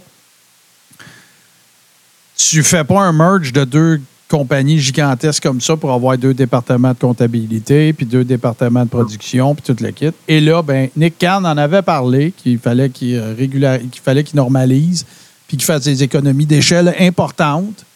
Euh, puis là, ben, on s'approche dangereusement de cette limite-là. Le blender n'est pas parti comme il part d'habitude à fin juin euh, ou fin mai, début juin, juillet-ish.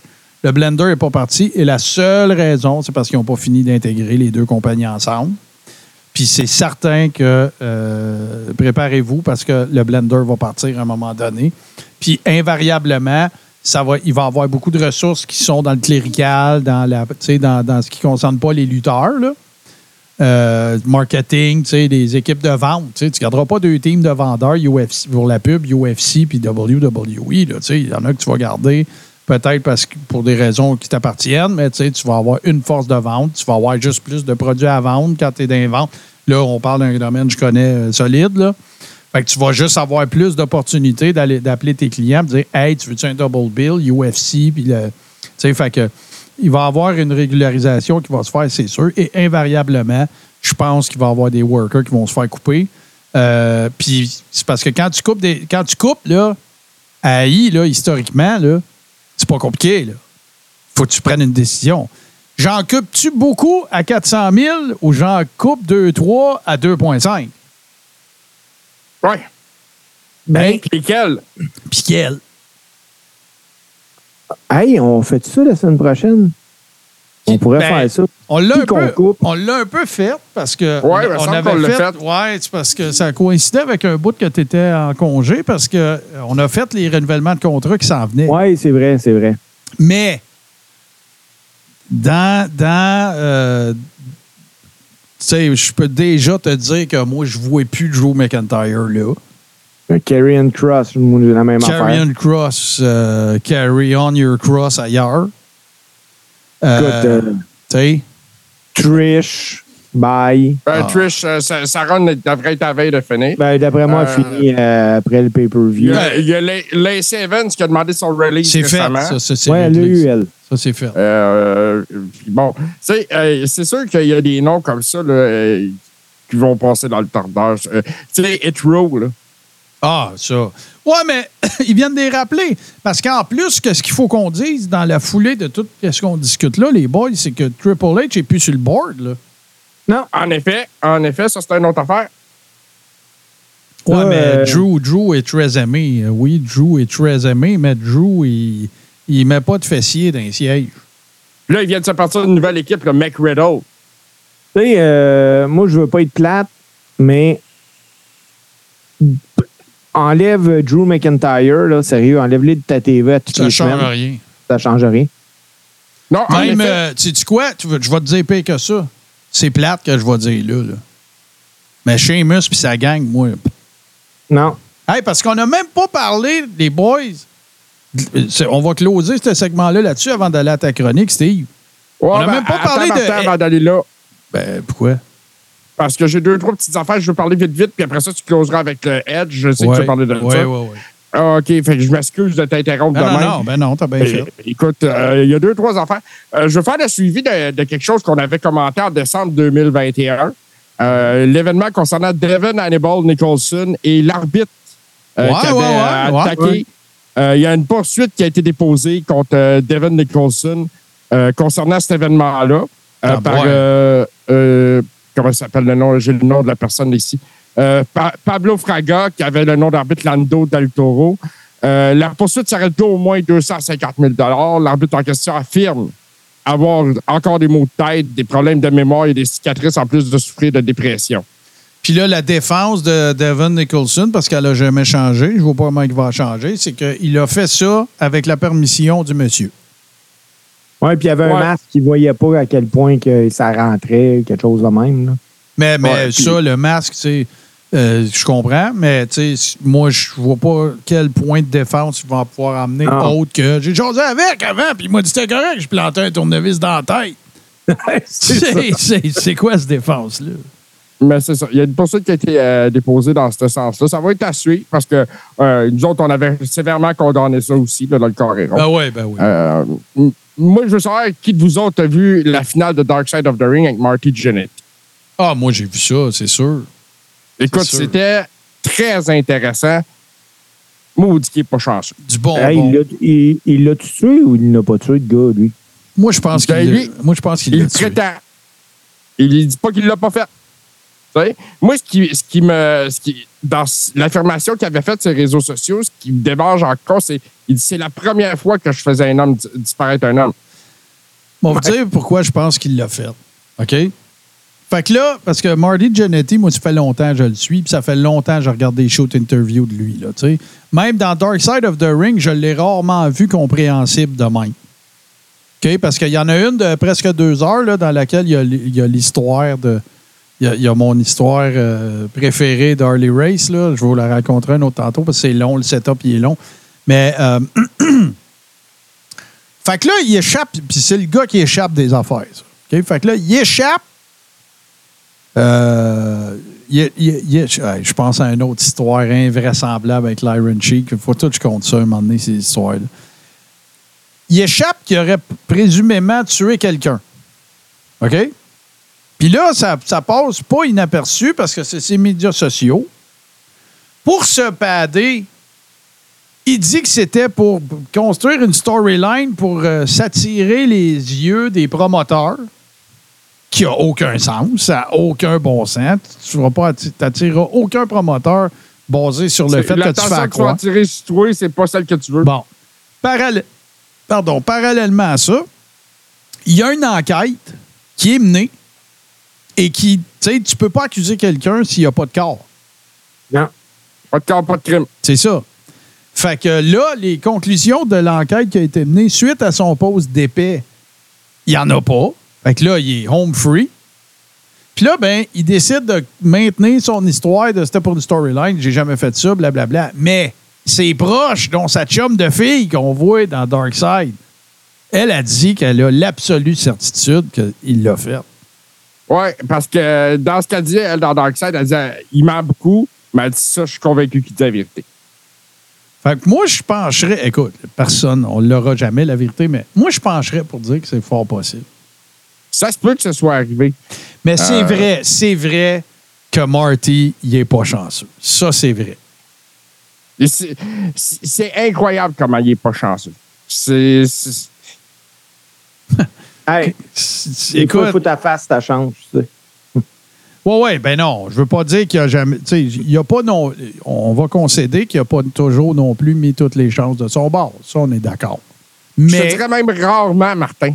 non, c'est ça. Mais, euh, tu sais, qu'on parle de son retour à WWE, qu'on parle de, de Sean puis les affaires qu'il a faites puis il l'a un peu backstabé, qu'on parle de, de écoute, il y en- il y, en a eu, il y en a eu, là. Euh, Ah, il y a un franc parler, il dit tout, là, lui. Là. Ouais, ben, c'est, c'est- il est un peu. Tu sais, là, je veux pas. euh, il m'a jamais rien fait, là. Mais, tu sais, Marty, il est un peu simplet. Tu sais, il est un petit peu simplet, je pense. puis Un peu naïf. Puis je pense pas que ce soit un personnage tout le temps qui joue. Puis Il y a l'autre. juste une affaire. Ouais, Excuse-moi, vas-y. vas-y. Non, non, non, vas-y. Il y a un truc que j'ai pas compris. C'est quoi la relation entre Marty et la femme de Brutus Beefcake? Tu veux dire quoi, là?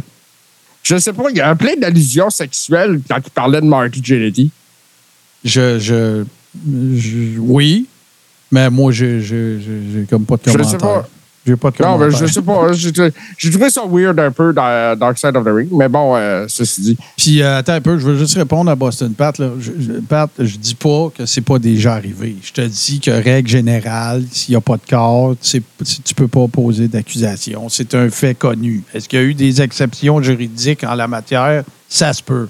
Mais là, on n'est pas là pour parler de ça. là. Euh, ouais, la femme, la femme de. La, non, non, c'est pas la femme à Beefcake. Ça, ça. la, la femme, euh, la femme, la fille ou la femme qui. qui- qui- toute l'histoire de Gawker, tout ça, c'est avec la femme de SpongeBob.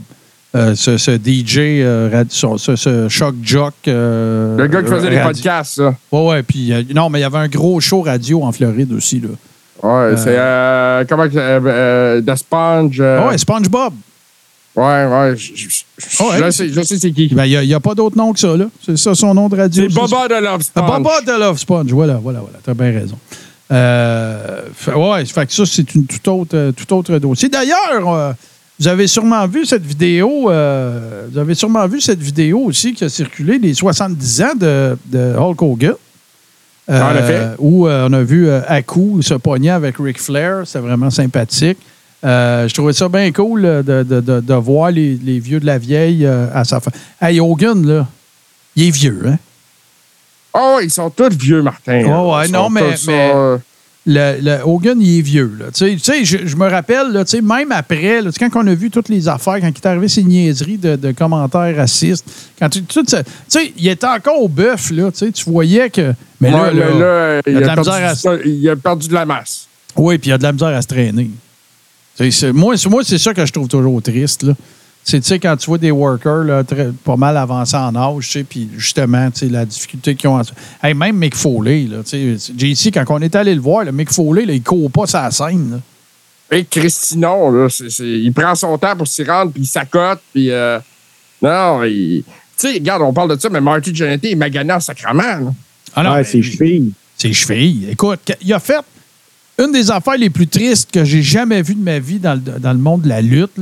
C'est quand Marty Jannetty fait K-Fabe Commentaries avec Sean Oliver. Puis à un moment donné, Sean, il dit Tu veux-tu nous la montrer, ta cheville Marty Jannetty, il embarque sa table juste pour montrer son pied.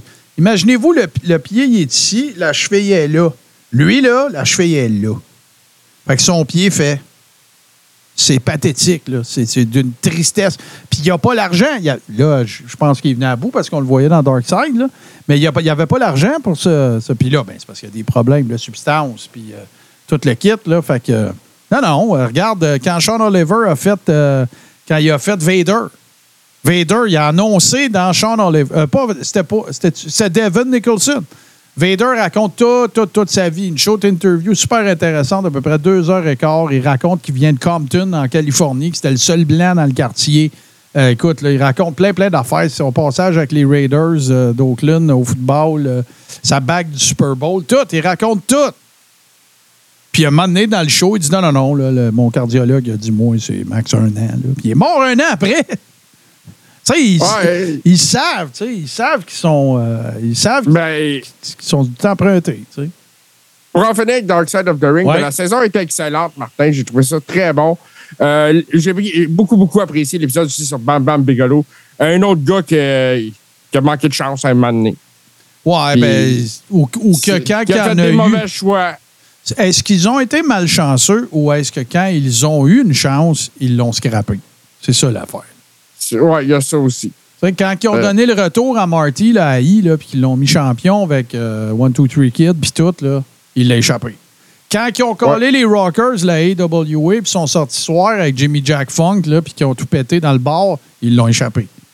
Quand, tu comprends, là, fait à toutes Ouais. les fois qu'il y a eu des comebacks, quand ils, l'ont, quand ils ont pogné Marty, ils l'ont sacré Carl Snow, les New Rockers, c'était de la merde, là, on s'entend. Ah, c'était horrible, ça. C'était épouvantable. là. C'est une gamique de merde, ça. Sauf que tu avais un chèque, tu avais l'opportunité, tu avais du mic time, tu avais du TV time. Il l'a échappé. Tu sais, fait pas chanceux, oui, mais il a, il, il a scrappé plus de chances qu'il a été pas chanceux. Moi, c'est de même, Ouais, ben, moi, je trouve que euh, c'est quelqu'un qui se victimise aussi beaucoup, par exemple, euh, Marty Jannetty, dans, dans certains euh, de ses commentaires. Là. Et, tu sais, euh, God's favorite toy, quelque chose comme ça. Là. Ouais. Puis, Je ne sais bon. pas, là, euh, avez-vous vu, entendu parler euh, de, de qu'est-ce qui s'en vient pour. Est-ce qu'il va y avoir une cinquième saison? Est-ce que The Rock se remêle de ça? Je pense que- pas qu'il va y avoir une cinquième Moi saison. non plus, parce que Euh, Vice, s'est mis à la protection de la loi de la faillite, mais bon, est-ce que quelqu'un peut récupérer le concept? Écoute, euh, si quelqu'un peut récupérer ça, ça serait excellent parce que il y a encore beaucoup d'histoires à raconter dans le milieu. Puis, euh, Le seul qui peut, c'est The Rock, avec sa compagnie Ouais. prod, avec les gars de Eisner, j'oublie leur nom, là, les, gars de, les gars de Darkseid. Pourquoi? À cause de Tales from the Territories, que moi j'ai adoré. Si vous n'avez pas vu ça, il faut que vous regardiez ça. c'était excellent, ça aussi, Martin. 10 épisodes, AWA, Hawaii, les euh, WCW, euh, le Texas, tout- Portland, c'est magique, c'est c'est fantastique, c'est incroyable. Euh, moi, j'ai bien aimé la saison 4. Euh, j'ai aimé celui de Matt Bourne.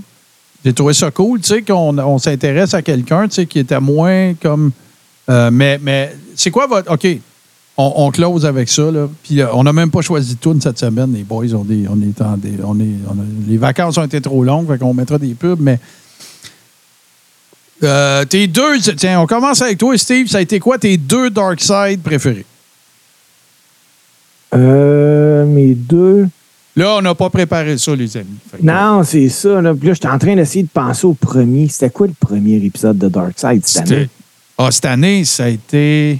Ben, je peux te dire, attends. OK, toi, tu parles les, mes Tout. deux préférés Tout. dans tout? Ouais. OK. Euh, moi, je suis obligé de dire euh, Jimmy Superfly Snuka, OK. puis celui avec Chris Benoit. Ouais, Chris Benoit, c'était deux, mais, mais Ouais. ça, ça j'embarque avec toi. Ça n'a pas été mon préféré, mais il n'y a aucune, aucun reportage qui a été fait sur l'affaire Chris Benoit qui a été plus loin que ça. Aucun. Non, c'était complet. Non, ont, ils ont amené tous les angles possibles. Ah ouais. On a vu amener. des photos, on a vu son gars, on a vu, euh, écoute, là, puis Chris Jericho s'est bien gros impliqué dans celui-là. Il a permis à sa tante, là, la sœur de, de Woman, de, re- de, re- de réentrer en contact avec son neveu. C'est- c'est- c'est- C'était beau, c'était vraiment beau. C'est des excellents pics. Toi, JC? Ah, écoute, euh, Owen Hart, ça, ça a été euh, quelque chose que j'ai bien appré- euh, apprécié écouter. Euh, comment les, les difficultés contractuelles que sa femme a connues avec la WWE. Euh, tu sais, moi, il y a de quoi qui me fait vomir en- quand, quand je j'entends parler Ah, de Owen. Hart avec la AEW. Il y a un vomi qui m'arrive dans la bouche. Ah, moi aussi. Puis, puis écoute, faut que j'y aille avec. mon, mon épisode préféré, c'est le premier que j'ai vu, c'est Macho Man. Un match made in heaven. Ah ouais, c'était vraiment bon. C'est très, très, très, très bon. Euh, moi, c'est facile. C'est sûr, sûr, sûr que le numéro un, sans aucun doute, c'est Brawl for All. C'est sûr. Ah, que c'était bon, ça aussi. C'était écœurant. C'était vraiment malade. J'ai vraiment aimé celui du Brawl for All. Puis j'ai aimé ça parce que, écoute, ils sont poches mes choix. Mais c'est parce que j'ai vraiment beaucoup aimé ces deux-là. C'est Brawl for All puis Screwjob. Ouais, J'ai- ben, j'ai- le Screwjob, quelle Je les ai description tous aimés, là. incroyable. Je les ai tous aimés. Tu sais, je pense à celui de Bruiser Bedlam, qui était écœurant, le gars des, des gars de Bessic, qui est lutteur pour Jim Cornette. Il se promène en, se promène en, en- en sandales, puis en Jeep, pas de top, en plein hiver. Puis, tu sais, il y a eu plein de. euh, Dynamite Kid, c'était écœurant. Les deux épisodes de Brian Pillman, c'était écœurant. Owen, c'était écœurant. Il y en a eu plein. Mais moi, les deux auxquels je reviens tout le temps, là, c'est toujours. Oui, c'est sûr, je vais regarder ça, euh, le paradoxe.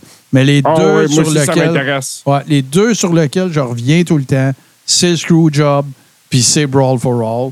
Parce que ce sont des événements qui ont. Qui ont je ne veux pas dire que les autres, ça n'a pas été le cas, mais ça a tellement marqué la lutte. Brawl for All, ça a été la fin de la carrière de Dr. Death. Oui, oui, définitivement.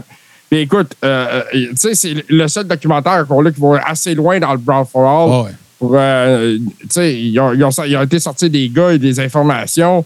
Euh, moi, j'adore la façon qu'ils produisent tout ça. C'est vraiment Tu Ça aurait été facile de t'en nommer 5 puis de t'en nommer 10, Martin, des épisodes de oui, ben oui, ben oui. Dark Side of the Ring, parce que comme tu dis, ils sont tous excellents. Ils, ils vont à fond sur le sujet. Regarde l'épisode qu'ils ont fait sur Dino Bravo, on ne l'a pas mentionné, mais ça a été excellent C'est très là. bon. C'est très, très bon. C'est- parce qu'on savait beaucoup d'éléments de l'histoire. là.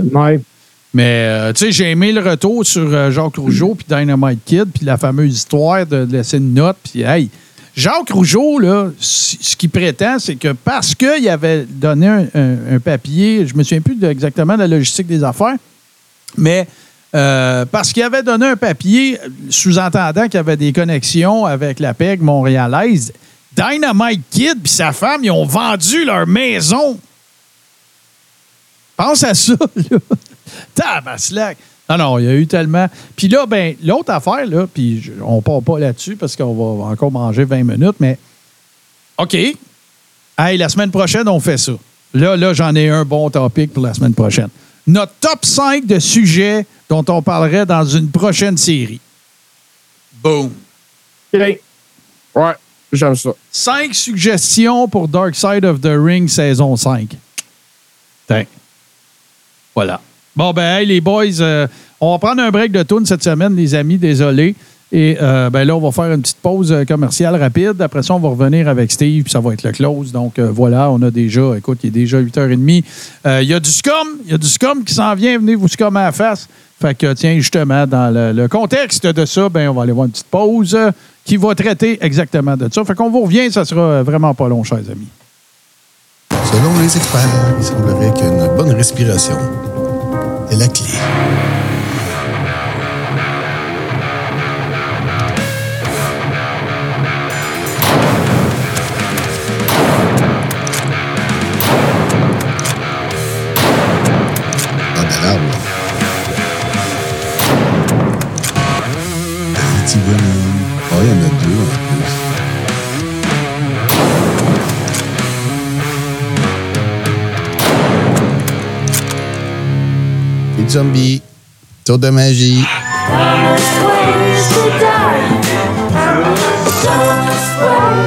Die.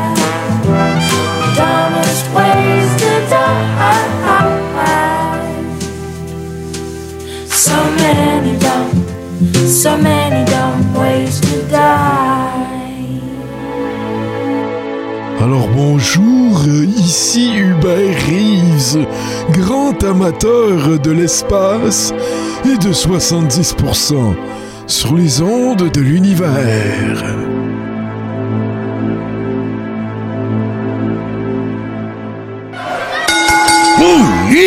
Hey, euh, JC nous a montré quelque chose. Il faut absolument qu'on- que tu ressortes ça. Là. Je sais pas si t'as encore tes petits gants, mais regardez cette euh, superbe pièce de collection, n'est-ce pas? Montre-nous c'est ça. magnifique. On regarde ça. Je Oh, wow! La seule affaire, super, dé- fais juste descendre un petit peu. Oui, oui, oui. Monter un peu. Ah, encore une petite affaire. La seule différence, je pense, avec l'original, c'est que le joyau était mauve. Il est mauve, Martin. OK, bon. Avec, avec l'éclairage, OK, OK, noir, OK. mais il est mauve. C'est superbe. Superbe. Ouais, et- et comme je te disais, Ordonne est en zinc. Elle pèse quasiment 4 kilos. Ta boîte, c'est pas loin de 10 livres, ça. Là. Ouais, tu sais, tu te mets pas ça sur la tête longtemps. Non, non, puis tu sors pas ça. Tu fais juste flasher ça, faire chier le monde. Puis faire prendrais baver. une belle boîte de verre, là, Ouais. d'ici. Ah, j'ai déjà commandé ça, ça s'en vient. Bon, je vais avoir un beau présentoir pour savoir son petit tapis en velours, toute la patate. Mais toi, là, t'as jamais pensé à un moment donné de te pogner un kiosque à Comic-Con ou, ou- ou faire de. Faut que tu montes ça au monde. Toutes tes affaires, la veste de Goldos en arrière, t'as pas des culottes de, de qui, donc, Kit Tankman? Les culottes de Rick Martel. Un Rick Martel. Tu faudrait que tu montes ça un moment donné. Faudrait qu'on fasse une petite exposition. Là. Tu Serais-tu down? Ben ouais, faudrait checker ça. Faudrait, faudrait produire une petite vidéo, montrer ça. Ouais, ou euh, on pourrait faire une petite exposition euh, VIP avec les membres Patreon au musée. t'sais. Ouais, ouais, quelque chose du genre. Ouais, ouais. Ah ouais. Avec les belts, puis euh, tout ce que. Bon, tout ce que- parfait. ouais, ouais.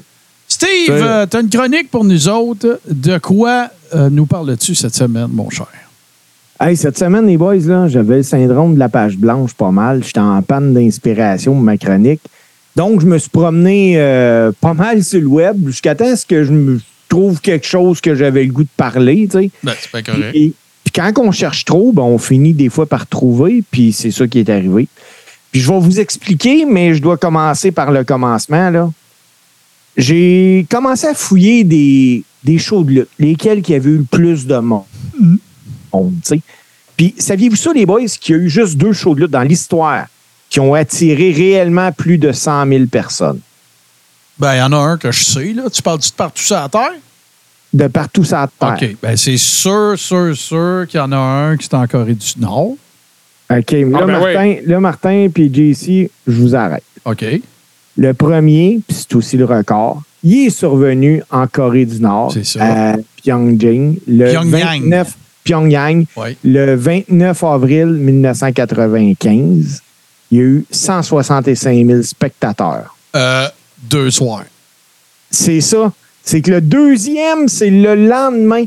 Puis ce qui est arrivé en, en vrai, En fait, hey, Steve, c'est un épisode de Dark Side. Oui, mais ce qui est ouais. arrivé en vrai, puis c'est drôle, là, c'est que l'assistance que je viens de nommer, euh, le 165 000, il n'est pas réel. Le premier soir, il y a eu 150 000 personnes, Mhm. puis euh, au Mayday Stadium, puis le promoteur, il a dit on va annoncer 165 000. Mais le deuxième soir, il y a eu 165 000. Ouais. Fait que là, il a fait comme bon, là, on a boosté, là. Il dit on n'a pas le choix. Ils ont annoncé 190 000. C'est les deux seules choses qu'il y a vraiment eu 100 000 personnes. Oh, mais attends, là, celui qui avait eu lieu à- au Texas, là, le fameux Mania, là, c'était pas plus que 100 000? Il n'aurait pas dit C'est qu'il avait 80 battu Mania 3? C'est 97 000 OK. en réalité. Euh, là, les boys vont me suivre, là. Oh, oui, Je absolument. parle des Ouais, assistants. on est là, on est là. Mais c'est là que ça va dérailler. Parce que quand j'ai dit que j'ai trop cherché, j'ai vraiment trop cherché. Je me suis mis à analyser les lutteurs, ces cartes pour les plus grosses assistances. Puis je vais être franc, j'ai retiré de ma liste les événements WrestleMania. Parce que, tu sais, quand tu vas à WrestleMania, tu vas là pour vivre l'expérience. C'est sûr. Tu vas pas à Mania juste pour voir Roman contre Cody, là. Non, non, non, Donc- ben non, ben non, parce que de toute façon, la qualité de l'expérience, ça doit être aussi grande, sinon plus, mais c'est pas pareil partout. T'es où pas les matchs. C'est ça. Mais en fouillant dans les, dans les plus grosses assistances, il y a un nom qui revenait souvent. Je le sais, c'est qui? C'est Golden Great Jim Jim, Lando. Jim Londos, voilà, Ouais. exactement. Jim Cornette parle tout le temps de ce gars-là. Il dit qu'il existait un gars avant Hogan qui a torché Hogan, puis que c'est lui. Ben, c'est ça. Fait que ce soir, les boys, je vais vous parler de Jim Landos. Ah, ben c'est bien ça. Landos, c'était Intéressant. l'une des stars les plus populaires du circuit de la lutte professionnelle dans les années 30 et 40. Né Christos Théophilou en 1894 en Grèce, il est le plus jeune d'une famille de 13 enfants. Avant d'arriver aux 13, États-Unis, rien là. Mon père Ouais. était 15. avant d'arriver aux États, le jeune Landos, il était berger. Son père, c'était un lutteur amateur de grande réputation en Grèce. Puis on dit qu'il a initié son fils à, la lutte amateur dès que son gars était capable de marcher. Puis le paternel a commencé à en parler autour de lui parce qu'il s'est aperçu rapidement que son fils était doté d'une force spectaculaire puis d'un talent loin au-dessus de la moyenne. À l'âge de 13 ans, Londos s'est enfui de chez eux puis a fini par immigrer aux États-Unis. Là, il faisait plein de petits jobs comme euh, garçon de cabine, euh, des travaux sur la construction.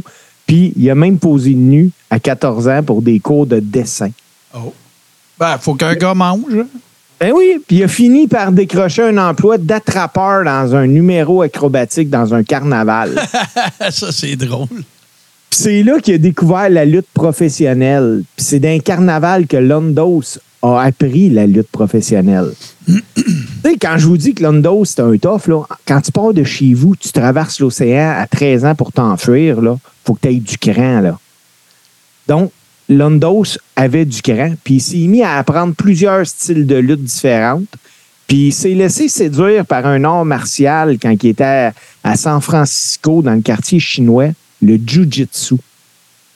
Pour donner une idée de grandeur, là, regardez l'autobiographie de Lutez. Puis Londos est décrit par Lutez comme le meilleur worker de l'époque puis un artiste de haut niveau. Ah oui, tout à fait. C'était un following euh, culte qu'il avait. Ouais. Les premiers matchs de Londos ont eu lieu en 1912. Il luttait sous le nom de Christopher Theophilus. Puis il est arrivé au ring en habit de travail, en chienne. Là. Puis après quelques années, il a abandonné ce rôle-là pour lutter sous le nom de Jim Londos, puis devenir un lutteur professionnel, pas de gimmick, en petit maillot. Londos est devenu, dans les années 30-40, le lutteur le plus populaire, puis il a continué d'at- d'attirer des foules jusqu'en 1959 en affrontant plusieurs champions, dont Ed Stronger Lewis, Dick Seacat, Ray Steele, puis Joe Stetcher.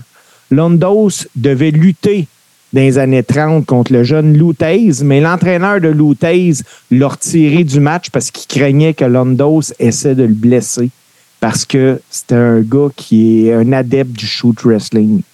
Pour donner une idée, là, quand Londos est retourné en Grèce en 1928, là, la population là-bas avait de la misère à manger, puis il a tout de même attiré 55 000 personnes Ah ouais. au stade. C'était euh, toute proportion gardée.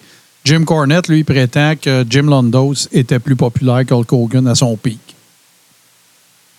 En 1933, Londos, euh, il s'est pas arrêté là. Il a participé à un combat d'exhibition dans, euh, de style mix contre le maître de Jiu-Jitsu, Oki Shikina. L'une des stipulations, par exemple, c'est que Londos devait porter un kimono.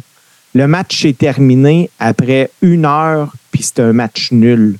Le maître n'a jamais réussi à remporter le match. Ça, là, c'est un peu comme si Chris Jericho allait affronter GSP dans un octogone, mais que GSP parvenait pas à gagner. Ouais, c'est ça. Tu sais, juste avant de prendre sa retraite, Londos il s'est marié avec Herva Wright euh, dans le Missouri. À l'époque de leur mariage, elle était euh, décrite là, comme une avatrice de Saint-Louis. Le couple a eu trois enfants, Diana, Demetra et Christina.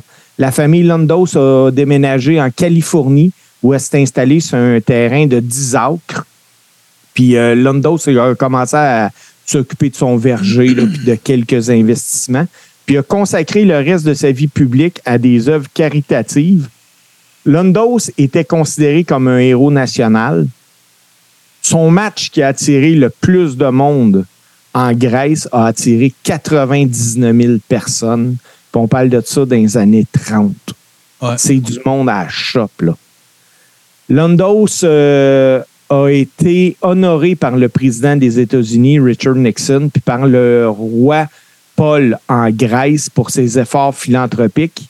Ce gars-là est décédé le 14, le 19 août 1975 et il est enterré au Hawk Hill Memorial Park en Californie. Jim Londos, selon plusieurs, Martin, tu me l'as volé, puis je m'en dit, dont Jim Cornette, est considéré de loin plus populaire que Hogan dans son temps. Ah oui, puis c'est parce que, tu sais, là, faut pas que vous oubliez, là. Oubliez pas ça, là.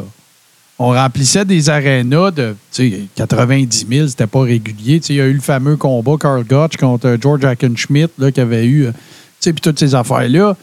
Il n'y a pas d'Internet, il n'y a pas de TV, il n'y a il a rien, là. C'est les journaux, c'est le word of mouth, c'est le bouche à oreille, c'est le, le- le fame que ces workers-là avaient. Le gars qui a, qui a mis la, la- la- le gars qui a mis la lutte professionnelle à la télévision sur la map, c'est Gorgeous George. C'était dans les années 50. La majorité de ce que Steve vient de vous parler là, il n'y a pas de lutte à la TV. Là. Non. C'était sur le Dumont Network. C'est là que Vern Gagné a commencé là, Lutez a commencé là après. Mais le gars, c'était Gorgeous George. Mais non, non, moi, j'ai entendu parler très souvent de Jim Londos, puis euh, je suis content, je suis content que tu en aies parlé. Puis tu as parlé, je vous invite, ça doit être dans saison 4 ou 5, il faudrait que je retrouve ça. Euh, on faisait pas ça en vidéo à l'époque. Je vous ai parlé, j'ai fait une série, moi, de trois chroniques qui parlent du Goldust Trio. Euh, on parle pas ici du lutteur Goldust, on parle de trois personnalités hyper importantes du monde de la lutte. Il y a d'ailleurs un livre, si tu as la chance de mettre là-dessus, la main là-dessus, s'appelle The Fall Guys. Euh, c'est euh, Toots Montt, qui est devenu un des actionnaires de la WWE dans les années euh, 60, fin 50, 60, 70.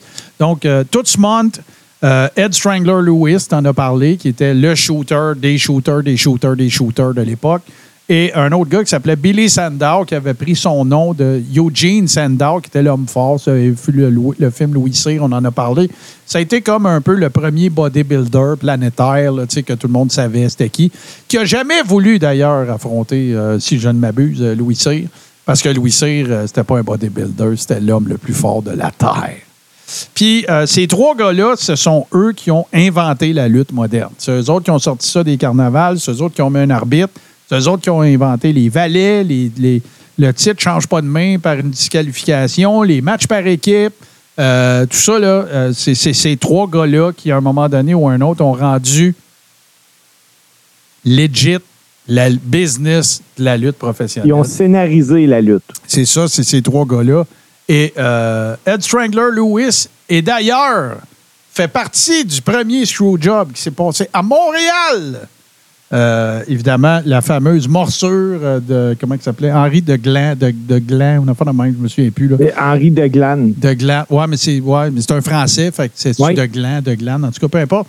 Et euh, ben, euh, la morsure, dans ce temps-là, les, les, les disqualifiés. Voyons, Martin, parle en français. Disqualification. Les disqualifications. Merci, Steve. Une première en trois ans que Steve me reprend. Euh, et euh, puis ça avait fait en sorte que euh, c'est de, Glan qui avait ra- ramassé le titre. Pourquoi? Parce qu'il savait très bien que si Ed Strangler Lewis voulait pas perdre, il n'aurait pas perdu. Fait qu'ils n'ont pas eu le choix d'y faire un screwjob. Et ce serait ce qui, présumément, aurait inspiré Jim Cornette à dire à Vince, à l'époque du Screwjob de Montréal, le deuxième à Survivor Series, de, de, de, de, de, s'organiser justement pour. Il se serait inspiré de ce Screwjob-là euh, pour, euh, pour en arriver avec le finish que ça a donné. Et, par la bande, changer l'histoire de la lutte à tout jamais. Parce que c'est là qu'on on a connu Mr. McMahon et qu'on a eu droit au, euh, au, euh, voyons, au, meilleur heel de l'histoire de la lutte. Personne ne va toucher à Vince euh, pendant la Attitude Era. Il n'y aura jamais un meilleur heel que ça. Parce que c'était vraiment à lui la compagnie. Ouais, ben c'est ça, ça c'était legit. Fait que euh, voilà. Puis on va souhaiter à Boston, à Boston Pat bonne chance parce que lui, il veut un Raw ou un SmackDown par année à Québec. On va le lui souhaiter, bien sûr. Mais probablement que, probablement que ce qui s'est passé euh, cette semaine ben, solidifiera peut-être la, la ville de Québec euh, comme endroit où il, il serait tout à fait avisé de tenir des événements euh, de la WWE. Euh, là, les amis, ce qu'on va faire, ben, comme je vous disais tantôt, euh, on a, on, comment dirais-je, on s'est fait pogner un petit peu, on va le dire de même. Fait qu'on va faire une pause, puis on va revenir pour le close. Voilà. Pour Alex, des samedis matins remplis d'art et de zénitude, c'est une vieille habitude.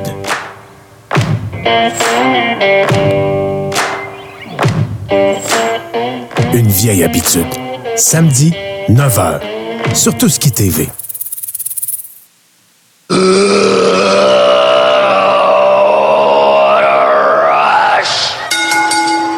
What a rush certain. Hey, on avait bien des affaires à jaser cette semaine. Ça paraissait qu'on avait pris une semaine off. Euh, Steve, qu'est-ce qui se passe avec toi en fin de semaine? Euh, T'es-tu occupé quelque part? Oui, euh, ben hey, là, les boys, là, je vais vous donner une primeur. Ah oui, da.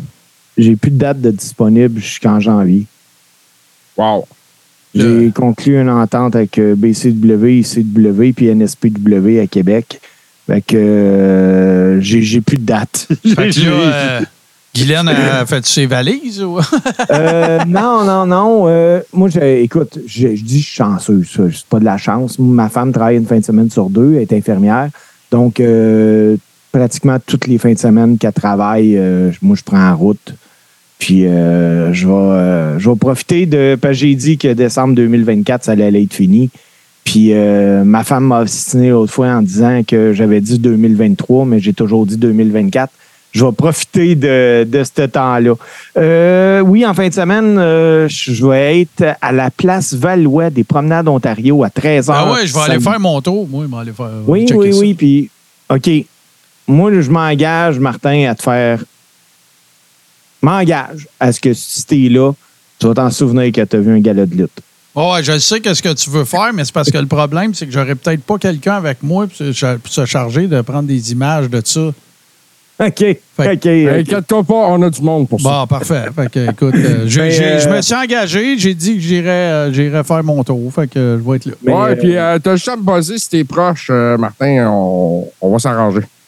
Ben oui, on va t'emmener ringside. Pas de problème, pas de problème. Puis, euh, c'est ça, je suis là, c'est à 13h. euh, le Ah, mais là, le, monde qui nous écoute, là, ils vont Oui. avoir entendu le show à temps. Les gens qui sont dans le chat, venez donc faire un tour, venez me saluer. Je vais être là. Moi, je serai pas dans le ring. Vous pouvez me dire, venez me serrer à la pince. On va jaser de lutte un peu. Ah, Puis puis moi, après ça, euh, vous rirez de moi. Fais juste attention à mon genou, s'il te plaît. C'est la seule affaire euh, C'est non, mon genou droit. vrai. OK? Non, non, non. vrai, mais- euh, non, non, pour vrai, euh, la dernière fois que la ICW avait fait un gala sur la première Ontario, on parle de 1200 personnes à peu près qui s'étaient présentées. Ouais. qui avaient, euh, puis, Ben, moi, je peux, allé, dire moi, que, il y a trois semaines. Ouais. C'est bien cool. je peux dire que la carte est de loin plus relevée que la dernière fois. Fait que si vous avez aimé ça la dernière fois, vous allez capoter ce coup-là. Bon, ben, La preuve, je suis là. Ben là, fais-toi des cartoons. Toi, mon JC, fait qu'on sait que tu vas être là samedi, c'est sûr. Ben oui, je vais être là samedi, puis j'ai tellement hâte d'être là. Euh, les, les gars-là de la promenade Ontario, comme ça, ça roche le gars. Il y a une ambiance particulière. Ouais, c'est vraiment Euh, cool pour vrai. les, les gars, ils aiment ça, sont à la maison. euh, le public est dedans. C'est vraiment une belle façon de finir l'été. Euh, c'est pas mal ça. Puis, euh, on the side, euh, je vais en profiter aussi pour dire que la semaine prochaine, ben, on va faire un top 5. Fait que c'est le retour des top 5. Oui. La semaine prochaine, Ouais, c'est le retour aussi de Scrap Aming. Oh, yeah, ça, ça va être un gros show, ça veut dire. Puis là, je vous le dis, tout le monde, là. Puis si vous avez des commentaires là-dessus, là, là, là, il faut que je fasse un cri du cœur. Moi, je trouve, les boys, puis je suis pas objectif. Je suis conscient de ça. Sortez-moi pas. Ouais, mais Marc, t'es pas objectif. Je le sais. Sauf que moi, je considère que nous sommes un petit peu victimes de notre plage horaire. Parce que je trouve que le show est meilleur que le nombre de personnes qui nous regardent. Puis, on va se dire les vraies affaires, on ne mettra pas des gants blancs. C'est les mercredi le mercredi soir. C'est mon cousin, là. C'est comme mon frère. Fait que je suis pas en train de parler dans son dos.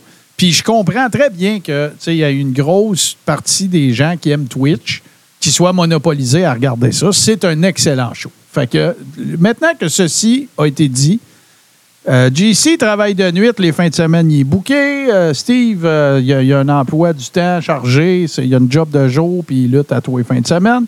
Fait que là, là, je fais appel aux gens qui écoutent Le Corps est rond. Si vous avez des idées, des suggestions de plage horaire, nous autres, là, on veut savoir quand est-ce que ça vous tente que ça ait lieu, Le Corps est rond. Puis je comprends que les gens qui sont dans le chat, c'est peut-être pas des fans des Mercronspi non plus, là. c'est correct. Mais moi, j'aimerais ça qu'on trouve tous ensemble une plage horaire ou une méthode d'enregistrement, quitte à ce que le show soit pris tape. C'est sûr que c'est plate parce que là, on peut pas interagir. Moi, je, préférerais que ce soit pas ça. Mais j'ai pas de réponse, j'ai pas de solution. Je n'ai pas parlé avec Steve, je n'ai pas parlé avec JC, on fera ça en temps et lieu. Mais moi, je veux savoir, le monde qui nous écoute et qui nous regarde, est-ce qu'il y a une plage horaire plus optimale pour vous autres? Le pire qui va arriver, c'est qu'on ne changera rien, parce que là, ça fonctionne. Le pire qui va arriver, ça va être ça. Sauf que moi, je continue de dire que euh, y, a, le show, la, qualité des recherches qu'on fait, du contenu qu'on présente est- est diamétralement opposé au nombre de personnes qui peuvent nous regarder les mercredis. Fait que euh, je vous colle la shot, les boys, meeting de prod live, là, pas là, là mais euh, on va, on va s'en reparler de ça. Parce que euh, je trouve que justement, on. on- on- tu sais, puis l'autre affaire, c'est qu'une autre des problématiques qu'on avait, Il y a de la lutte à tous les fucking soirs. Fait que là, tu vas dire, mais le mercredi, c'est Dynamite. Le AEW, lundi, c'est. Raw. SmackDown le vendredi. Samedi, c'est Collision. Euh, whatever. Mardi, il y a NXT. Et voilà. Fait que là, ça- on ne prendra pas cette décision-là en fonction de qu'est-ce qui joue à la TV. là. On va prendre cette décision-là en fonction de nos horaires respectifs, mais aussi en fonction des gens qui nous regardent. Ça, c'est vous autres. Puis on voudrait que vous faisiez, euh, vous faisiez partie de cette conversation-là. Maintenant, il n'y a rien qui change à court terme. On, on se calme. Il n'y a pas de- il y a pas d'annonce formelle qui est faite. Euh, je veux aussi dire merci aux gens qui sont. D'ailleurs, on a des nouveaux membres cette semaine. On les remercie. Euh, je vous rappelle que si vous voulez faire partie de la communauté de la Rib Room, patreon.com, oblique, tout ce qui TV. Euh, c'est 5 piastres par mois. Ça coûte pas plus cher que ça coûtait dans le temps pour être membre du Rib Room. Puis vous avez euh, 50 fois plus de contenu. Vous avez tous nos shows en rediffusion, tous ceux qui font partie du rattrapage sur tout ce qui TV. Puis vous avez accès, bien sûr, à la Rib Room. Fait que là, je veux que ça soit hyper clair. Si actuellement, il y a des gens qui écoutent en rediffusion ou live ou en podcast qui sont des membres de patreon.com, barre oblique, tout ce qui TV, et que vous n'avez pas accès à la Rib Room et que vous voulez l'avoir, il faut nous écrire, soit sur Patreon, euh, soit moi personnellement, Martin Godette, page pro sur Facebook, ou de GoMart sur Twitter en DM, ou sur le compte Twitter de- du show euh, sur Twitter qui est euh, Carré Old School. Parce que nous autres, on ne le sait pas. Là. On ne peut pas le savoir pour vous autres. on ne mettra pas tous les membres de Tout ce qui TV dans la Rib Room. On, va y aller plus euh, à, la, pièce. Fait que communiquez avec nous, puis dites-nous-le. Hey Mark, je suis membre Patreon, puis je veux être dans la Rib Room avec vous autres. Tu vois, il y en a eu un cette semaine, je l'ai envoyé à JC, puis euh, c'est pas long, là. C'est pas un long processus. L'autre affaire, dernière affaire là-dessus. J'ai fait un sondage au sein des membres de la Rib Room à qui j'ai carrément posé la question. Êtes-vous membre Patreon? Avez-vous- l'intention de le devenir? Je veux juste vous le dire, il va y avoir une publication dans la Rib Room et par souci de transparence, par souci de respect pour les gens qui sont membres, ceux qui n'ont pas adhéré à Tout ce qui TV, c'est très chaleureusement qu'on va vous dire un énorme merci, mais vous serez retiré de cette pièce-là si vous ne l'avez pas fait déjà vous-même. C'est juste une question de respect pour ceux qui payent. Puis, tu sais, on peut pas, de toute façon, on n'a pas besoin de m'étirer là-dessus là, pendant des heures. Euh, merci, merci à tous ceux que ça concerne. Il n'y a, pas de nom qui me viennent en tête, puis même s'il y en avait, je ne les prononcerai pas.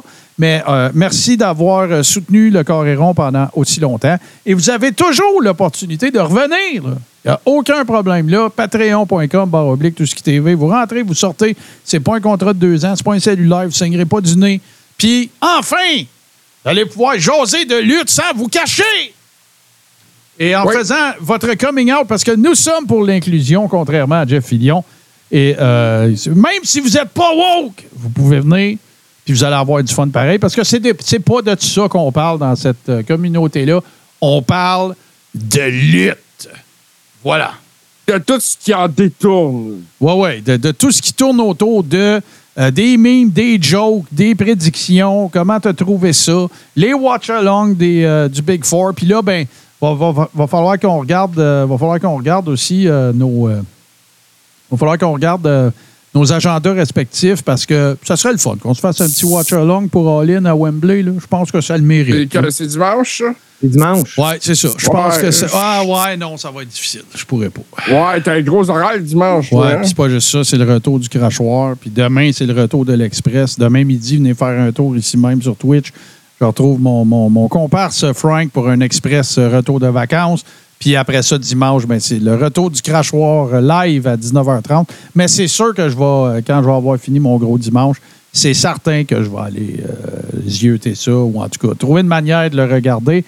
Et évidemment qu'on va toutes vous épier. Quel show on va avoir la semaine prochaine?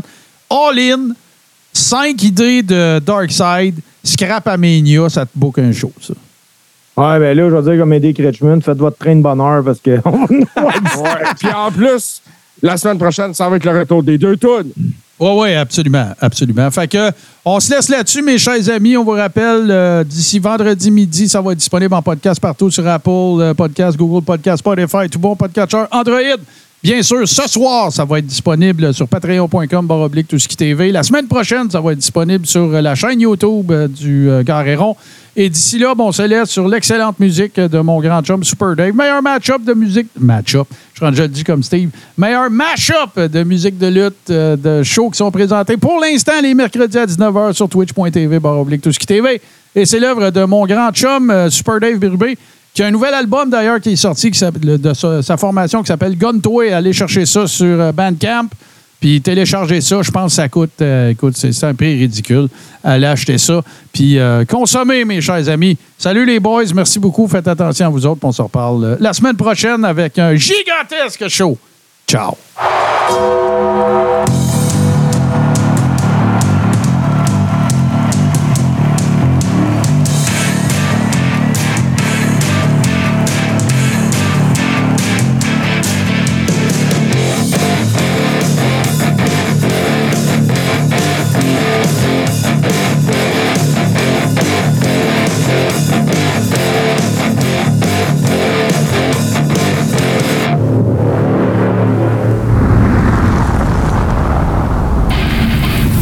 Explore, tout ce qui ose, tout ce qui décoiffe, tout ce qui surprend, tout ce qui te reste à faire, c'est de t'abonner. Tout ce qui est TV sur Twitch.